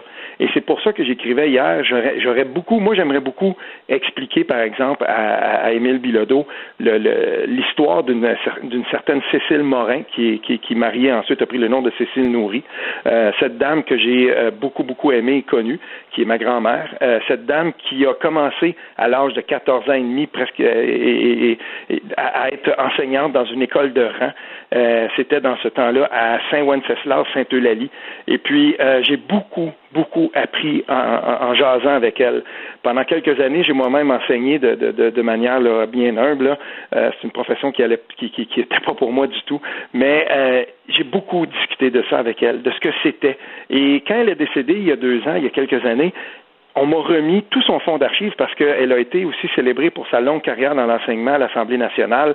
Euh, et à un moment donné, on, m'a tout remis, euh, sa documentation, toutes ses archives. Je te le dis, Vincent, quand on regarde ce que ça impliquait dans les, à la fin des, au milieu, fin des années 40 de devenir enseignant, c'était complètement une profession qui était assujettie à la religion. Tout était euh, du ressort de la religion Cette femme-là a été euh, une des, des, des, une femme qui a appuyé beaucoup le rapport parrain, la déconfessionnalisation des écoles.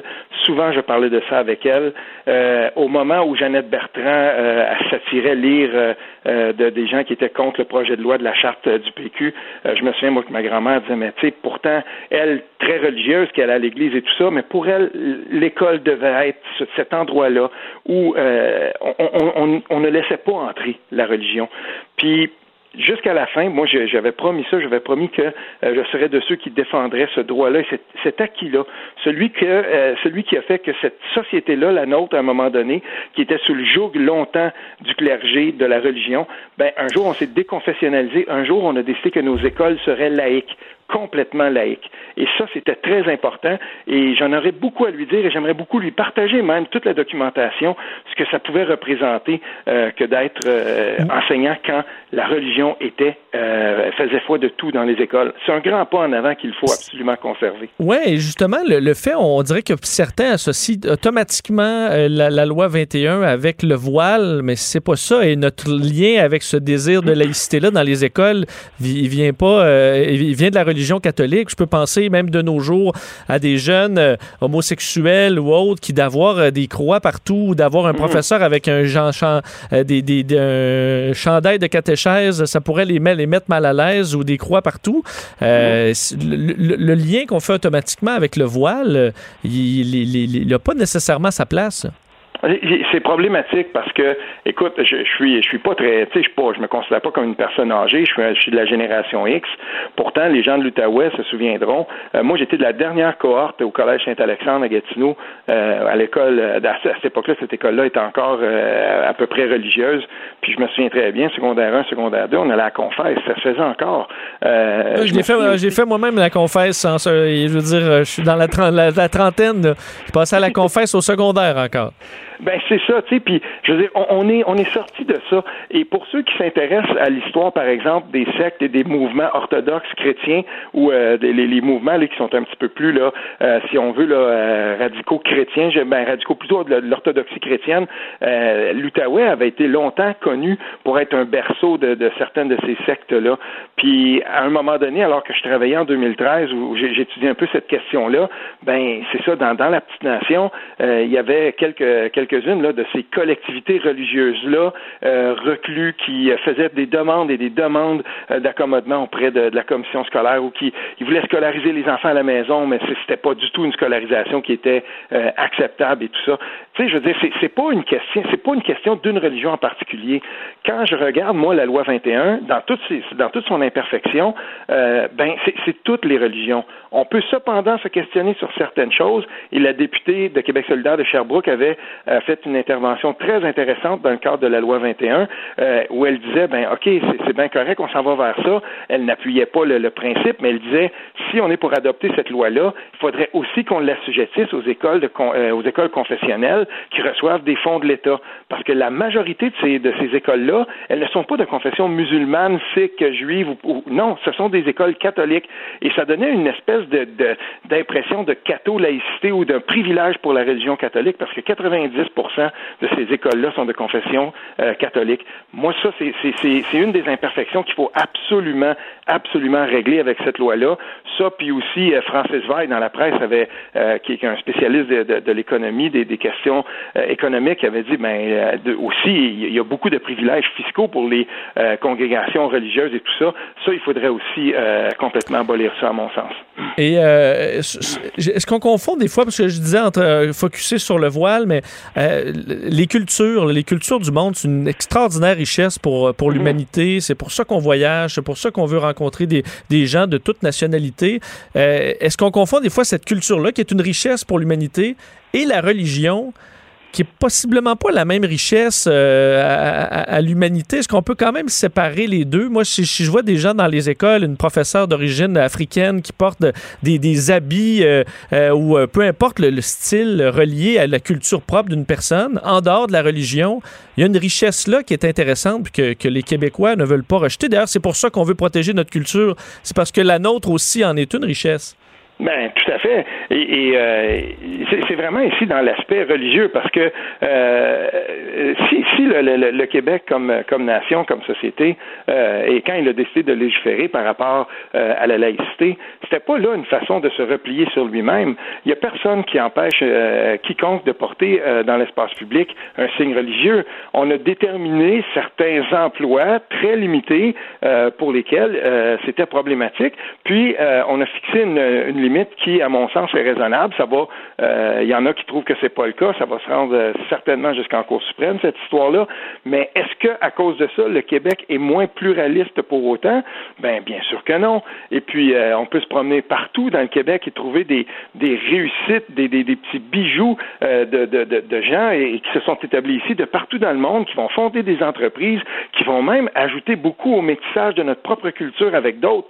Moi, je viens d'un, d'un, d'un, euh, musicalement, je viens d'un, d'une famille et puis d'un horizon qui est très traditionnel, musique traditionnelle québécoise et tout ça. Mais c'est beau de voir à quel point, au cours des 20, des 25 dernières années, la musique traditionnelle québécoise s'est métissée avec d'autres, s'est métissée avec différents styles. Tu sais, le, bon vieux Bébert, Yves Lambert euh, de, la bottine souriante. La bottine souriante, c'est terminé. Euh, je veux dire, c'en est un qui a exploré. Et il y en a plein comme ça qui l'ont fait, qui sont allés et, et, qui ont décidé d'explorer. Pour les gens qui s'intéressent à la musique traditionnelle et qui veulent, et qui veulent peut-être avoir un aperçu de ça. Jean-François Bélanger, tapez ça et, vous allez voir un musicien. Premièrement, ce, de profession, c'est un médecin, mais euh, moi, je l'ai connu quand il était plus jeune et, encore aujourd'hui, ce type-là fait de la musique absolument hallucinante. Il vient d'un background de trad québécois, mais euh, il, a, fait exploser ça avec la musique de, de l'Inde, ben, des Indes, de, la musique orientale et tout ça. Je veux dire, ce gars-là, c'est un, c'est un virtuose, c'est un virtuose de, de, de tellement d'instruments, euh, mais sa musique, il faut aller écouter ça c'est tellement beau. Mais non, ça n'empêche pas ça. Mais à l'école, dans certains postes, il me semble que la liberté de conscience est à protéger et c'est pour ça que j'appuie malgré tout la loi 21. Euh, toujours sur la loi 21, euh, c'est intéressant d'en débattre. Il y en a qui ont des points de vue effectivement pour ou contre, mais qui demeurent dans, euh, disons, ce qui, ce, qui, ce qui fait du sens. Là. Mais là, tu nous mm-hmm. parles d'un texte complètement hallucinant sur euh, la loi 21. Est-ce que certains croient que euh, vers où ça peut nous amener? Là? Ben là, écoute, euh, le, média Ricochet, que ce soit en français ou en anglais, ce, ce, média web là, euh, très populaire, ben, en fait, c'est un média de gauche. Et puis, euh, il y a des gens là-dedans qui écrivent, et, et, moi, je trouve ça quand même intéressant de les lire. Mais là, le, texte, ça n'a pas été encore publié en français, je l'ai pas vu, mais c'est une charge absolument hallucinante. C'est écrit par Ehab Lotayev. Et puis, quand j'ai lu ça, quand on m'a partagé ça, je me suis dit, mais c'est, on, est dans un complet délire là. et, et là, pour lui, premièrement donc, euh, on commence, on traite là-dedans de la loi 21, mais on commence avec le racisme systémique. Et puis là, on dit, ben, avec ce qu'on a vu dans les dernières semaines euh, au Minnesota, donc l'affaire George Floyd, au Nouveau-Brunswick, euh, en, Georgie, aux États-Unis. Puis là, ben, on fait un grand, tu sais, on, essaie de placer ça pour une grande soupe, puis on dit, ben, le Québec, c'est là-dedans, on peut pas, on peut pas en faire abstraction. Puis là, on arrive dans la loi 21, et à un moment donné, il y a un passage, moi, qui m'a jeté à terre. cet auteur-là met dans la même phrase, imaginez là, euh, il met dans la même phrase, par exemple, François Legault, euh, Jair Bolsonaro et Donald Trump comme des grands vecteurs, si on veut, là, de, de, de, de, cycles de haine et des. De, en tout cas, c'est absolument hallucinant. Et, et, moi, là, je me dis, mais ça n'a pas de bon sens. Puis là, à un moment donné, il dit. Euh, le, je, traduis là à mesure, le, premier ministre du Québec qui, qui, qui nie l'existence du racisme systémique a légalisé la, la, discrimination il y a un an en adoptant la loi 21, une loi qui discrimine contre certaines personnes et les rend des citoyens de deuxième classe. Il dit c'est pas loin le jour où la police du Québec tuera des musulmans, des juifs et des sikhs dans les rues du Québec. Euh, en tout cas, écoute, on, on, s'en va là-dedans dans un, un, délire absolument complet. Et lui, il dit, si on combat la loi 21, si on se, on, se met devant, si on se braque devant, puis on réussit euh, à la défaire, ben, on va sauver des vies et tout ça. Mais je, je lisais ça, là, puis je me disais, mais on est dans le délire absolument complet. Parce que lui, ces balises-là, qu'on peut quand même parler de, balises, là, qui, qu'on peut être pour ou contre, mais selon lui, c'est le début vers l'extermination des, des, euh, des, races euh, au Québec dans 2050 ou 2070. C'est les années qui donnent. c'est, je veux dire, là, on n'est plus dans quelque chose qui est utile. Euh, je suis désolé, là, mais moi, quand je lis des trucs comme ça, euh, là, je me dis, OK, c'est publié dans un média, somme toute, là, qui est un média marginal, mais quand même, ça a été partagé pas mal. Puis quand j'ai lu ça, je me suis dit, mais même les gens qui sont contre la loi 21 auraient euh, avantage à dénoncer ce type de charge-là. Parce que là, on n'aide personne. Pire, c'est comme si on avait quelqu'un qui avait un bidon d'essence et qui jetait de l'huile sur le feu partout.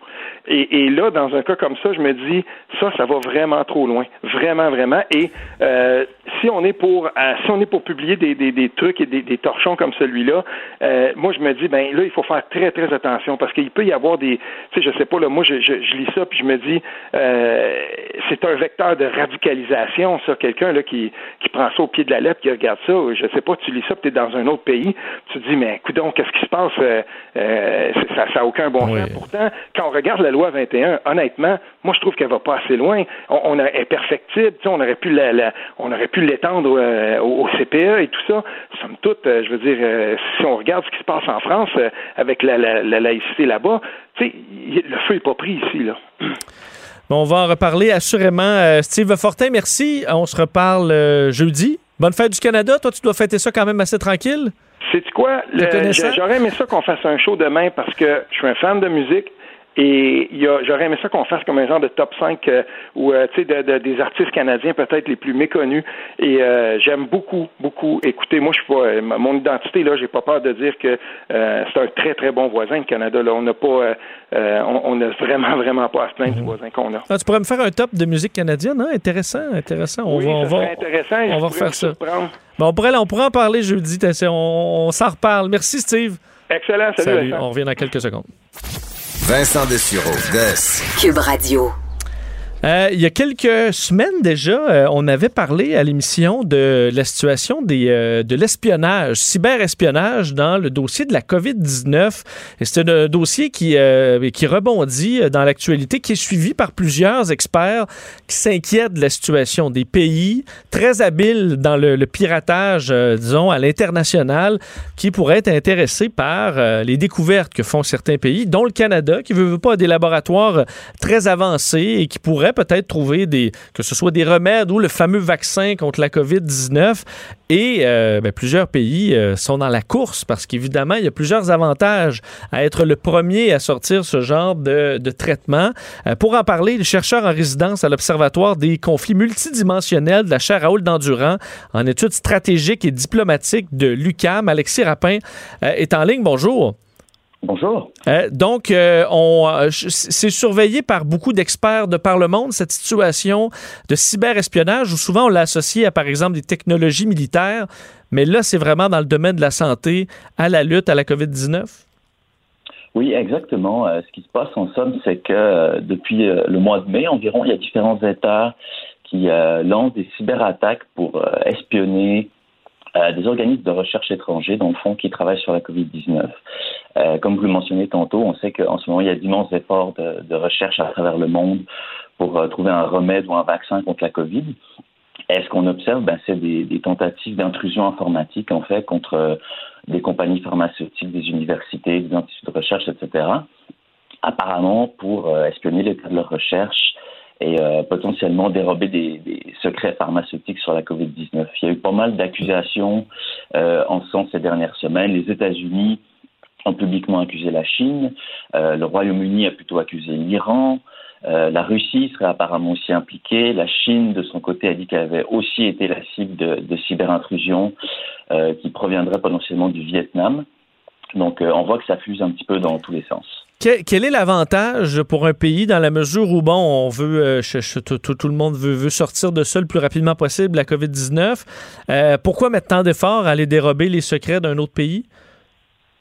Ben, on, parle en ce moment d'une course au vaccin, donc c'est sûr qu'il y a une course contre le virus, mais il y a aussi un peu en toile de fond une course entre les pays qui cherchent un vaccin. Euh, et euh, le but de cyberespionnage, visiblement, c'est un peu de prendre de l'avance dans la course au vaccin. Et, euh, ben, il peut y avoir tout un tas d'incitatifs à être le premier pays à trouver euh, le remède, quoi, ne serait-ce qu'en termes euh, un peu symboliques.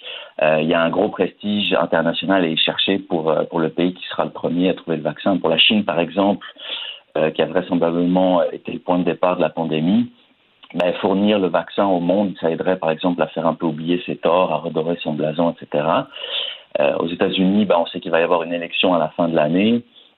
Donald Trump a beaucoup euh, parlé de, de son plan pour trouver un, un, vaccin très rapidement, donc ça ferait une, euh, ce serait un bon argument de campagne pour les électeurs si les États-Unis remportaient la course au vaccin, etc. Donc il y a, y a, tout un tas de raisons vraiment juste symbolique aussi, là, probablement un peu géopolitique aussi pour, euh, pour être le premier pays à, trouver le vaccin. Parce que, que justement, cette crise-là, euh, M. Rapin, ça nous, ça nous montre quand même que même face à un ennemi commun, puis au début de la pandémie, on disait le monde, là, on fait face à un ennemi commun, on n'est pas en guerre les uns contre les autres. On se rend compte que très rapidement, on s'isole et ça devient chacun pour soi. Oui, c'est ça qui est, qui est, un petit peu regrettable, c'est que ces cyberattaques, dans le fond, elles envoient le signal que euh, ben, non seulement c'est la course, et puis euh, un peu dans la course, tous les coups sont permis. quoi. Euh, et c'est un peu euh, contre-productif potentiellement parce que ça va peut-être décourager certains pays de, collaborer entre eux sur la recherche du vaccin. Et ne serait-ce qu'il y a deux semaines, le, général, général, américain qui, qui dirige en fait le, programme de recherche du vaccin dans une audition devant le, Congrès, disait que, dans le fond, les États-Unis étaient prêts à collaborer euh, dans la recherche du vaccin avec à peu près tous les pays, à l'exception de la Chine. Or, bah, la Chine est quand même un peu un des plus gros joueurs dans les, recherches actuelles sur le vaccin. Donc, on voit que les tensions que, ce cyber, que génère ce cyberespionnage viennent un peu mettre à mal certaines possibilités de coopération en matière de recherche.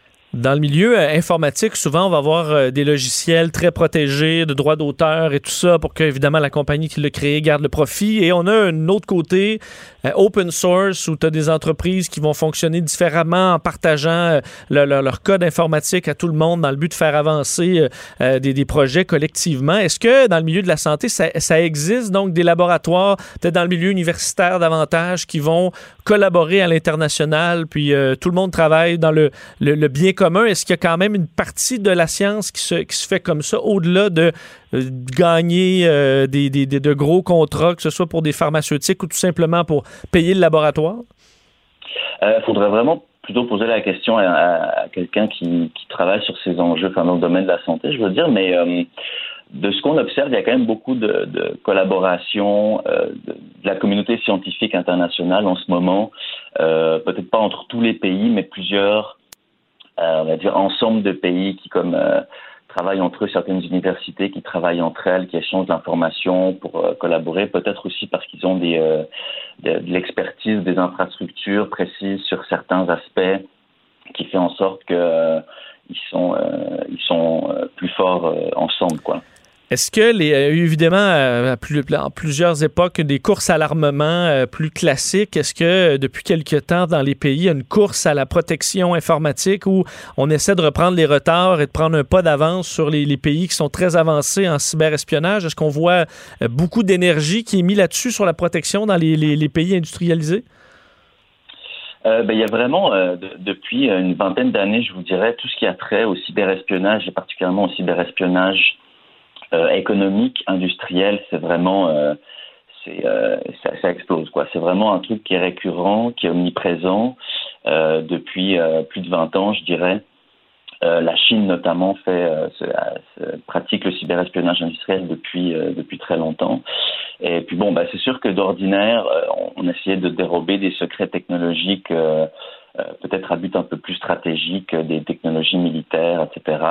Euh, là, en ce moment, ben, Covid oblige, on essaie plutôt de voler des, secrets pharmaceutiques, mais encore même là, c'est pas c'est pas totalement nouveau. Il y a déjà eu des, des, grandes entreprises pharmaceutiques prises pour cible par du cyberespionnage dans les dernières années pour pour en fait mettre la main sur certaines certaines recettes de médicaments, etc. Certains des, des, choses brevetées pour en fait leur faire concurrence, quoi. Mais c'est très intéressant. Assurément que c'est pas terminé euh, cette, euh, cette guerre euh, informatique entre les pays. On va surveiller ça de, de près. Alexis Rapin, merci. Merci à vous. Au revoir, M. Rapin, de l'Observatoire des conflits multidimensionnels de la chaire Raoul d'Endurant en études stratégiques et diplomatiques. Alors, la course au euh, secret euh, dans le milieu de la santé pour la COVID-19. Euh, beaucoup d'énergie qui est mise par plusieurs pays. Alors, on va essayer de se défendre de ça du mieux qu'on peut. On fait une courte pause et on vient. Ici, pas de contrôle C, contrôle V. On laisse les autres se copier entre eux. Vous écoutez Vincent Dessureau. Ah, on est de retour et on parlait euh, dans les derniers jours des fraises euh, qui sont disponibles. On sent en auto-cueillette, toujours le fun. Ça permet d'en manger euh, deux à- avant d'en mettre une dans son, dans son casseau. Euh, et on sait que plusieurs bon, se sont dirigés vers ça pour faire le plein de, de- de- de petits fruits. Les autres vont suivre également, les plus connus. Mais il y en a d'autres euh, moins connus qui sont disponibles en auto-cueillette. Et pour en parler, je suis très content de recevoir en studio Josiane Desjardins, journaliste au journal La Terre de chez nous, spécialisée en agriculture. On va faire un tour de ces autocueillettes un peu plus euh, inusitées. Josiane, bonjour. Oui, salut Vincent. Euh, intéressant parce qu'on pense évidemment juste fraises, euh, framboises euh, et bleuets où le casseau est plus long à remplir, mais il y en a- il y, y en a d'autres. C'est ça, c'est vraiment les classiques. Mais euh, je trouvais ça intéressant de faire un tour d'horizon, peut-être de voir d'autres activités, d'autres productions dont euh, on a peut-être moins l'habitude euh, d'entendre parler. Donc, justement, et là, en plus, qu'est-ce qui est intéressant, dans la plupart des fermes, on a repris les activités de dégustation. Donc, ça amène aussi le volet gourmand à travers tout ça. Donc, goûter toutes sortes de produits qui sont reliés aux productions. Et justement, parmi les productions moins, co- moins connues, on trouve la camerise. Je ne sais pas si tu as déjà Ça, goûté c'est à bon. ce Oui, fruit-là. c'est Ouais. délicieux. C'est petit. euh, ça ressemble un peu au bleuet. Ou... Exact. Oui, Ouais. c'est ça, un bleuet, mais qui est fait un peu plus sur le long. Euh, sucré, acidulé, un mélange un peu entre le, le goût du bleuet, la mûre et la framboise. Il y a même euh, certains producteurs qui vont parler de qu'on retrouve des petites notes de canneberge. Euh, personnellement, moi, j'aime bien ce fruit-là quand c'est très mûr, même température pièce. Là, je trouve que quand on me laisse vraiment un peu, puis même euh, apprêté dans des desserts, là, comme dans une tarte, là, On peut laisser sur le comptoir un peu. Là. oui, oui, même je trouve que c'est préférable parce que j'ai une collègue au journal qui, euh, qui en avait amené, puis il me semble que c'était meilleur. Le plus, ça restait sur le comptoir. Fait que non, c'est vraiment bien. Puis euh, c'est ça, il y a plusieurs producteurs donc euh, qui vont recommander de, de, de, de l'apprêter dans des vinaigrettes, d'en mettre dans des smoothies.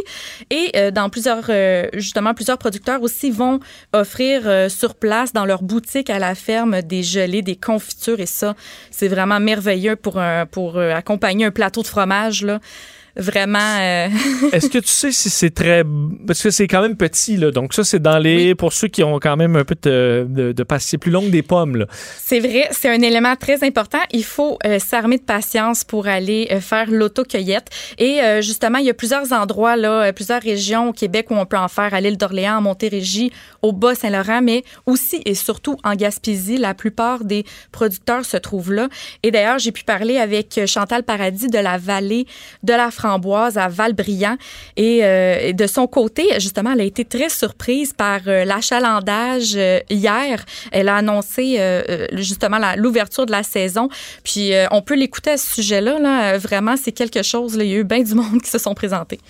Les années passées, euh, bon, on mettait une affiche euh, au chemin, puis on en parlait un petit peu sur Facebook. Fait que j'en avais, j'avais un peu de gens, mais c'est cette année, hier matin, on, on, l'a affiché sur Facebook pour se dire, ben, garde, on va commencer tranquillement d'en parler, mais oups, on s'est fait jouer un coup parce qu'il y a eu quand même plus de plus de cueilleurs qu'on pensait, puis on était en train Ah oui. de s'installer, fait que on était comme pas vraiment prêts, mais c'est pas grave, on a réussi à, à, à quand même euh, bien servir les gens, là, mais on s'attendait pas que ça répondrait comme ça. Oui, ben c'est ça. Puis en plus, euh, l'autocueillette, même euh, euh, tout le long du mois de mai, on savait pas quand est-ce que euh, ça allait reprendre. Ces activités-là elles pouvaient être déconfinées. Donc déjà, c'est une très bonne nouvelle là, pour les producteurs d'avoir euh, les gens qui répondent à l'appel aussi. Là. Et les gens veulent aussi. Souvent, on regarde les, est-ce que les fruits sont. Il y a souvent plein d'effets euh, intéressants sur la santé. Est-ce que c'est le cas de la camerise? Oui, euh, très riche en euh, antioxydants, même que euh, ça surpasse de beaucoup le cassis ou encore le bleuet. Donc, c'est un fruit intéressant à ce niveau-là. Et on peut en retrouver aussi dans les alcools. Et d'ailleurs, sur place, à la vallée de la Framboise, on a un économusée de la choristerie, voilà, et euh, qui ça nous permet d'en apprendre un peu plus sur ce métier-là. Euh, justement, c'est un métier en soi là de pouvoir fabriquer euh, des alcools de petits fruits et puis de découvrir là-bas sur place toute une gamme de liqueurs de framboise, de cassis et de bleuet et justement même de, de. Donc, et mais sauf que là, de ce côté-là, on n'a pas encore repris les dégustations d'alcool. Sauf que sur place, on peut se permettre une petite boisson rafraîchissante. Il y a des slushs à la fraise, aux framboises, au bleuet. Donc, selon la période, ça, c'est pas mal intéressant, surtout après avoir euh, fait une activité comme ça dans le champ. On n'est pas habitué, il fait chaud, c'est long. Le Donc, slush euh, de vrais fruits, là. oui, oui, oui, pas celle C'est qu'on... assez euh, rare, là, ouais. Non, non, pas chimique au dépanneur. Là. Vraiment quelque chose de, de super, euh, super authentique. Et euh, fait sur place. Donc, vraiment, ça, c'est quelque chose à découvrir. Il y a quand même quelques producteurs aussi qui s'aventurent là-dedans. Donc, non, c'est bien, vraiment. Et il y en a d'autres petits fruits qu'on peut récolter encore euh, cette Oui. saison? Euh, oui, ab- absolument. Donc, on a l'argousier. Donc, un autre fruit dont on n'entend pas vraiment parler. Et, euh, et la saison, là, va vraiment débuter au niveau... euh, pardon, euh, au mois d'août, oui, jusqu'à la fin septembre. Donc, il faut attendre, il faut être un peu plus patient. Mais euh, pour ceux qui auront leurs vacances vers la fin de l'été, c'est vraiment l'idéal. Et on peut se rendre justement à la ferme Les Petites euh, du côté de la Montérégie. Et il n'y a pas juste une sorte d'argousier, il y en a même sept variétés qui vont pousser tout au long de la saison. Donc, justement, le fruit se trouve à, à se transformer avec la température. Ça va passer d'un jaune clair à orange foncé. Et ça aussi, c'est pas vraiment plus gros qu'un bleuet. Et on, au niveau du goût, là, on est à peu près à mi-chemin entre euh, la mangue et euh, l'abricot. Donc, euh, très intéressant aussi. Même chose que pour la camerise, là, c'est très, très riche en, en antioxydants. C'est bourré de vitamines également. Donc, ça aussi. Et j'ai Mhm. vu dans, entre autres, dans des, des restaurants, on va faire toutes sortes de drinks avec ça, des restaurants un peu Oui, boréales, très populaires. Oui, absolument. Euh, et ça, donc, c'est. Est-ce que c'est haut? Est-ce que c'est difficile à cueillir? Euh, les arbustes sont quand même euh, assez bas, sauf que c'est épineux. Donc, euh, il faut faire attention, là, surtout avec les enfants. Je pense qu'il y a comme certaines précautions à prendre. On encourage même les gens à venir avec des gants. Ah oui, des gants? OK, Oui, bon. Carrément. oui, c'est bon. ça. Et on revient plus près de Montréal, à Rougemont.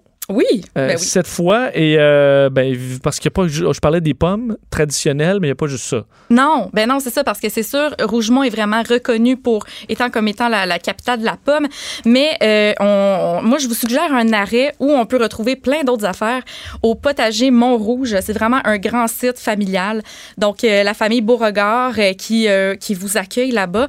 Et euh, donc, il y a vraiment toute une déclinaison de, de légumes. Donc, on passe des cornichons, tomates, cerises, basilic, poivrons, piment fort aussi. Ça, c'est c'est particulier. Il y a même deux récoltes pendant la saison. Au début, on est plus avec des, euh, des jalapenos qui sont très doux. Puis ensuite de ça, là, vers la août, Ouais, septembre... des piments forts. Ben oui. Il y en a qui peuvent Ouais. se faire, les faire sécher ou faire des euh, marinés ou autre chose. Ça, C'est C'est une bonne ça. idée. Oui, oui, vraiment. Fait que euh, c'est ça, il y a comme plusieurs légumes qu'on peut aller euh, qu'on peut aller cueillir là. Et euh, justement, je pourrais vous laisser entendre peut-être Philippe Beauregard à ce sujet-là sur sur le fait qu'il y a une, une grande diversité de, de, de produits qu'on y retrouve. on vient chez nous puis on, on est au Québec moderne. Là, tu sais, il y a toutes sortes de nationalités. Il y a puis les gens se côtoient ensemble. Les, les gens, tu sais, c'est, c'est rassembleur hein, de la bouffe. Là. Ricardo l'a dit à Mhm. plusieurs reprises. Là, c'est pas euh, moi qui l'invente. Là, puis euh, on, on le vit à la ferme. En fin de compte, euh, la, la, j'ai le goût de dire une ferme. tu sais, des- qu'on soit de partout dans le monde, c'est quand même euh, tout le temps une place où est-ce que on est capable de s'approvisionner. Si on va dans un autre pays, on est capable de trouver une place est-ce qu'il y a des produits qui sont, qui sont cultivés sur place, qu'on peut les acheter, ben c'est assez euh, international. Donc, euh, j'imagine euh, de retrouver tous les gens sur place avec des légumes aussi qui s'approprient plus selon certaines cultures, ben ça fait en sorte que ça fait comme un festival en fin de compte des récoltes là, à la ferme. Puis les gens, c'est sûr qu'ils l'apprécient. Oh, belle sortie. là. Oui, ben oui, certainement. Puis euh, c'est très familial aussi, sauf qu'il y en a vraiment euh, pour tous les goûts aussi sur place. Là, c'est vraiment un très grand site. Puis ils ont vraiment un super marché. Euh, puis ils ont adapté ça aussi là avec la, pandémie. Là, c'est bien organisé là-bas. Là. Tu as quelques produits en terminant à nous, Oui, ben justement, euh, du côté du potager Montrouge, là, un produit qui est très intéressant à découvrir, la gelée à la rose, euh, très populaire, euh, qui est connu euh, dans plusieurs régions aussi, qui est disponible en quantité limitée. On me disait, on semblait me dire qu'il en reste encore quelques pots. On a aussi le beurre de fraise parce qu'on a plus tendance à, à goûter ou à, à connaître le beurre de pomme, mais beurre de fraise, quelque chose aussi à se mettre sous la dent. Et même de leur côté aussi, ils offrent des slushs à la pomme ou fraise basilic. Donc ça aussi, là, on- on n'est pas, on, on- rien à voir avec ce qui, euh, ce qui est offert au dépanneur. Là, fait que, Et on peut aller au site, euh, site de terroir et saveurs pour le répertoire complet de toutes les activités euh, dont tu as parlé, autocueillette par région et production. voilà, allez faire euh, vos recherches là-bas aussi. Ben, Josiane Desjardins euh, du journal de la, euh, la Terre de chez nous, merci. Merci. On se reparle bientôt. Très bien. Bonne journée. Et euh, je me tourne vers Jean-François, ça va? Ben, ça va bien. Moi, quand j'entends parler de bouffe comme ça, là, la, la petite gelée de rose, euh, j'imagine avec Ouais. une petite terrine, ça doit être euh, fantastique. C'est certain. Je suis gourmand, moi. Oui, hein? gourmand. Ouais, ça donne le goût. Je vais aller m'en cueillir quelques-uns. euh. Euh, de quoi tu nous parles dans Tu vas ton aller émission? cueillir des terrines? ou, Ben euh? non, mais pour les va aller me cueillir des petits euh, canards pour ça, me faire une Ah, terrine. d'accord, tu cueilles du canard. Oui, bien. la. Original. Ouais, j'aurais Ouais. dû en parler, ça aussi, la cueillette. Oui, il y a pas de. c'est- Non, non, je ne ferai pas ça. Je ferai pas ça. Qu'est-ce que tu nous réserves dans ton émission, Ah, écoute, on va parler du port du masque. euh, Évidemment. Bien sûr, on va parler aussi des problèmes de logement parce que c'est le déménagement demain. Alors, on va avoir nos collaborateurs habituels. là. Il y a Anaïs, là, d'ailleurs, qui vient de me parler de, qui va me parler de mode, là, de humeur design. Ça Oui. dit? OK, toi, tu connais ça? Ben oui, j'avais ça, moi, les chandails des Nachos. J'ai une photo même avec ça. OK, c'est des nachos. Ben, il y avait les, il y en avait plein d'autres, mais je sais pas, là, dans mon année, c'était les nachos. là. OK, mais je pense que moi, je suis un petit peu trop vieux. J'ai... Ah, ah, écoute, elle me tombé, de euh, ça, moi, je suis ouais. tombé dans le crack euh, de, de, de, de humeur design. là. Ça a passé vite quand Mais même. là, ça a l'air que ça revient. C'est la folie, les gens, tu sais, avec la- toute la nostalgie. là. Ouais, oui, ça, Ouais. et vu Arnais, peut-être qu'il pourrait revenir. en- Vu Arnais, ça, je connais ça. Ça, hein, Ouais. ça, c'est un peu plus. T'en remettrais des lunettes, ça, ça, ça, ça, ça pognerait ces jours-ci. Ben, moi, j'ai un chandail Vernet. Bon, ben, tu vois, j'ai un chandail des. Bon, on est en on mode. Merci. Jean-François, manquez pas ça dans deux minutes. On se reparle jeudi. Bonne fête du Canada. Bye.